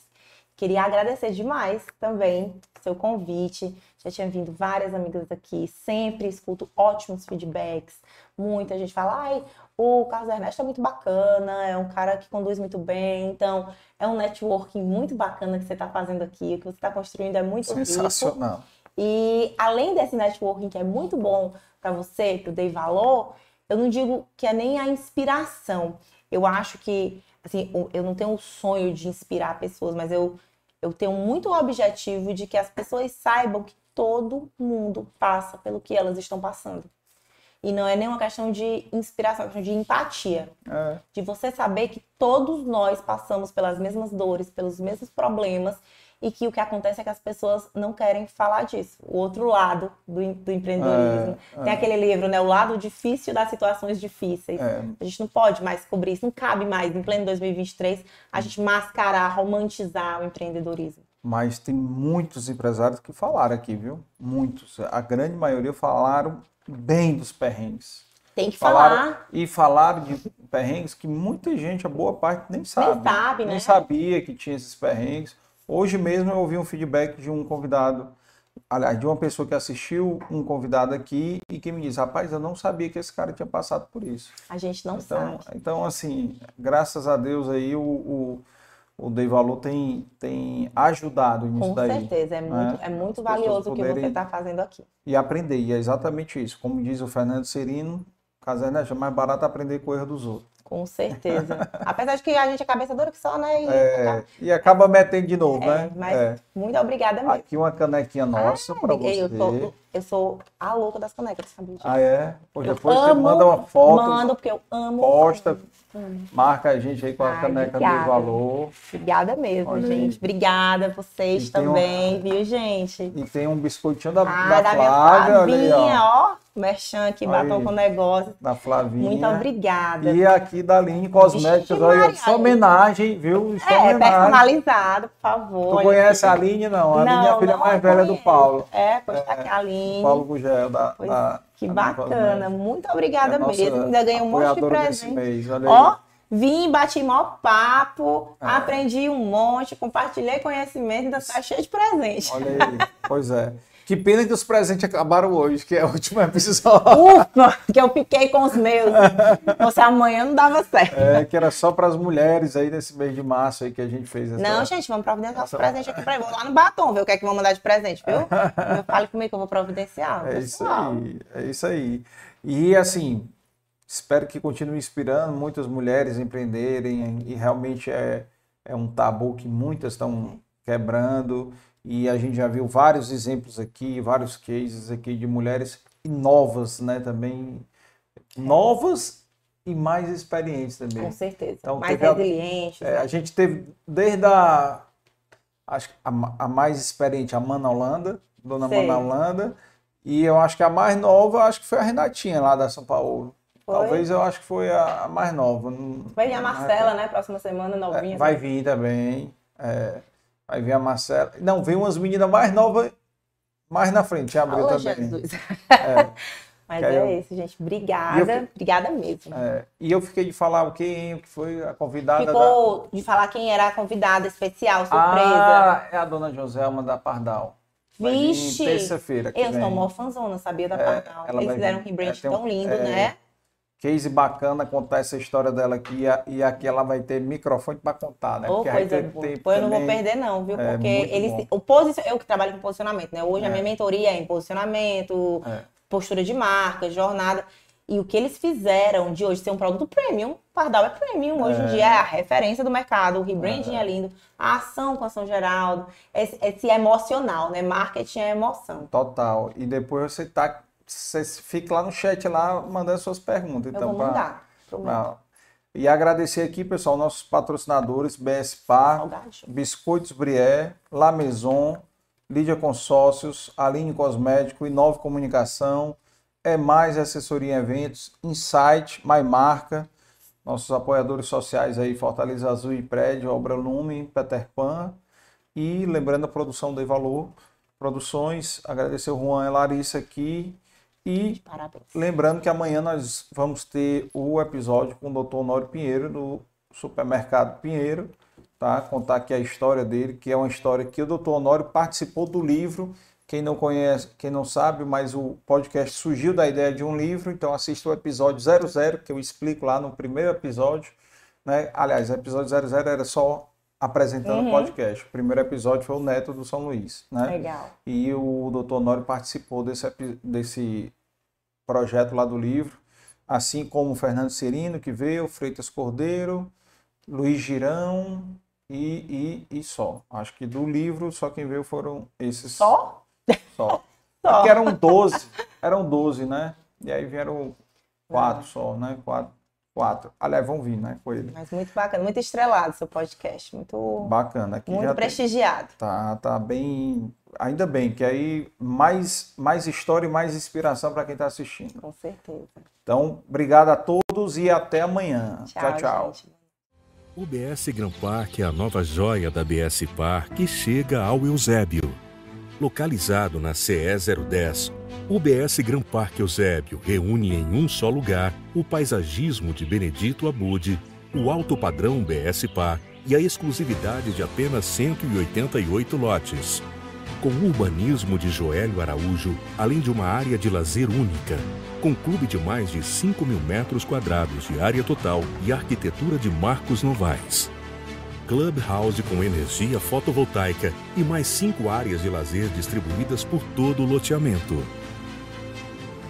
Bem-vindo ao BS Gran Parque Eusébio, um lugar onde o melhor da vida sempre acontece. BS Gran Parque, lindo de viver.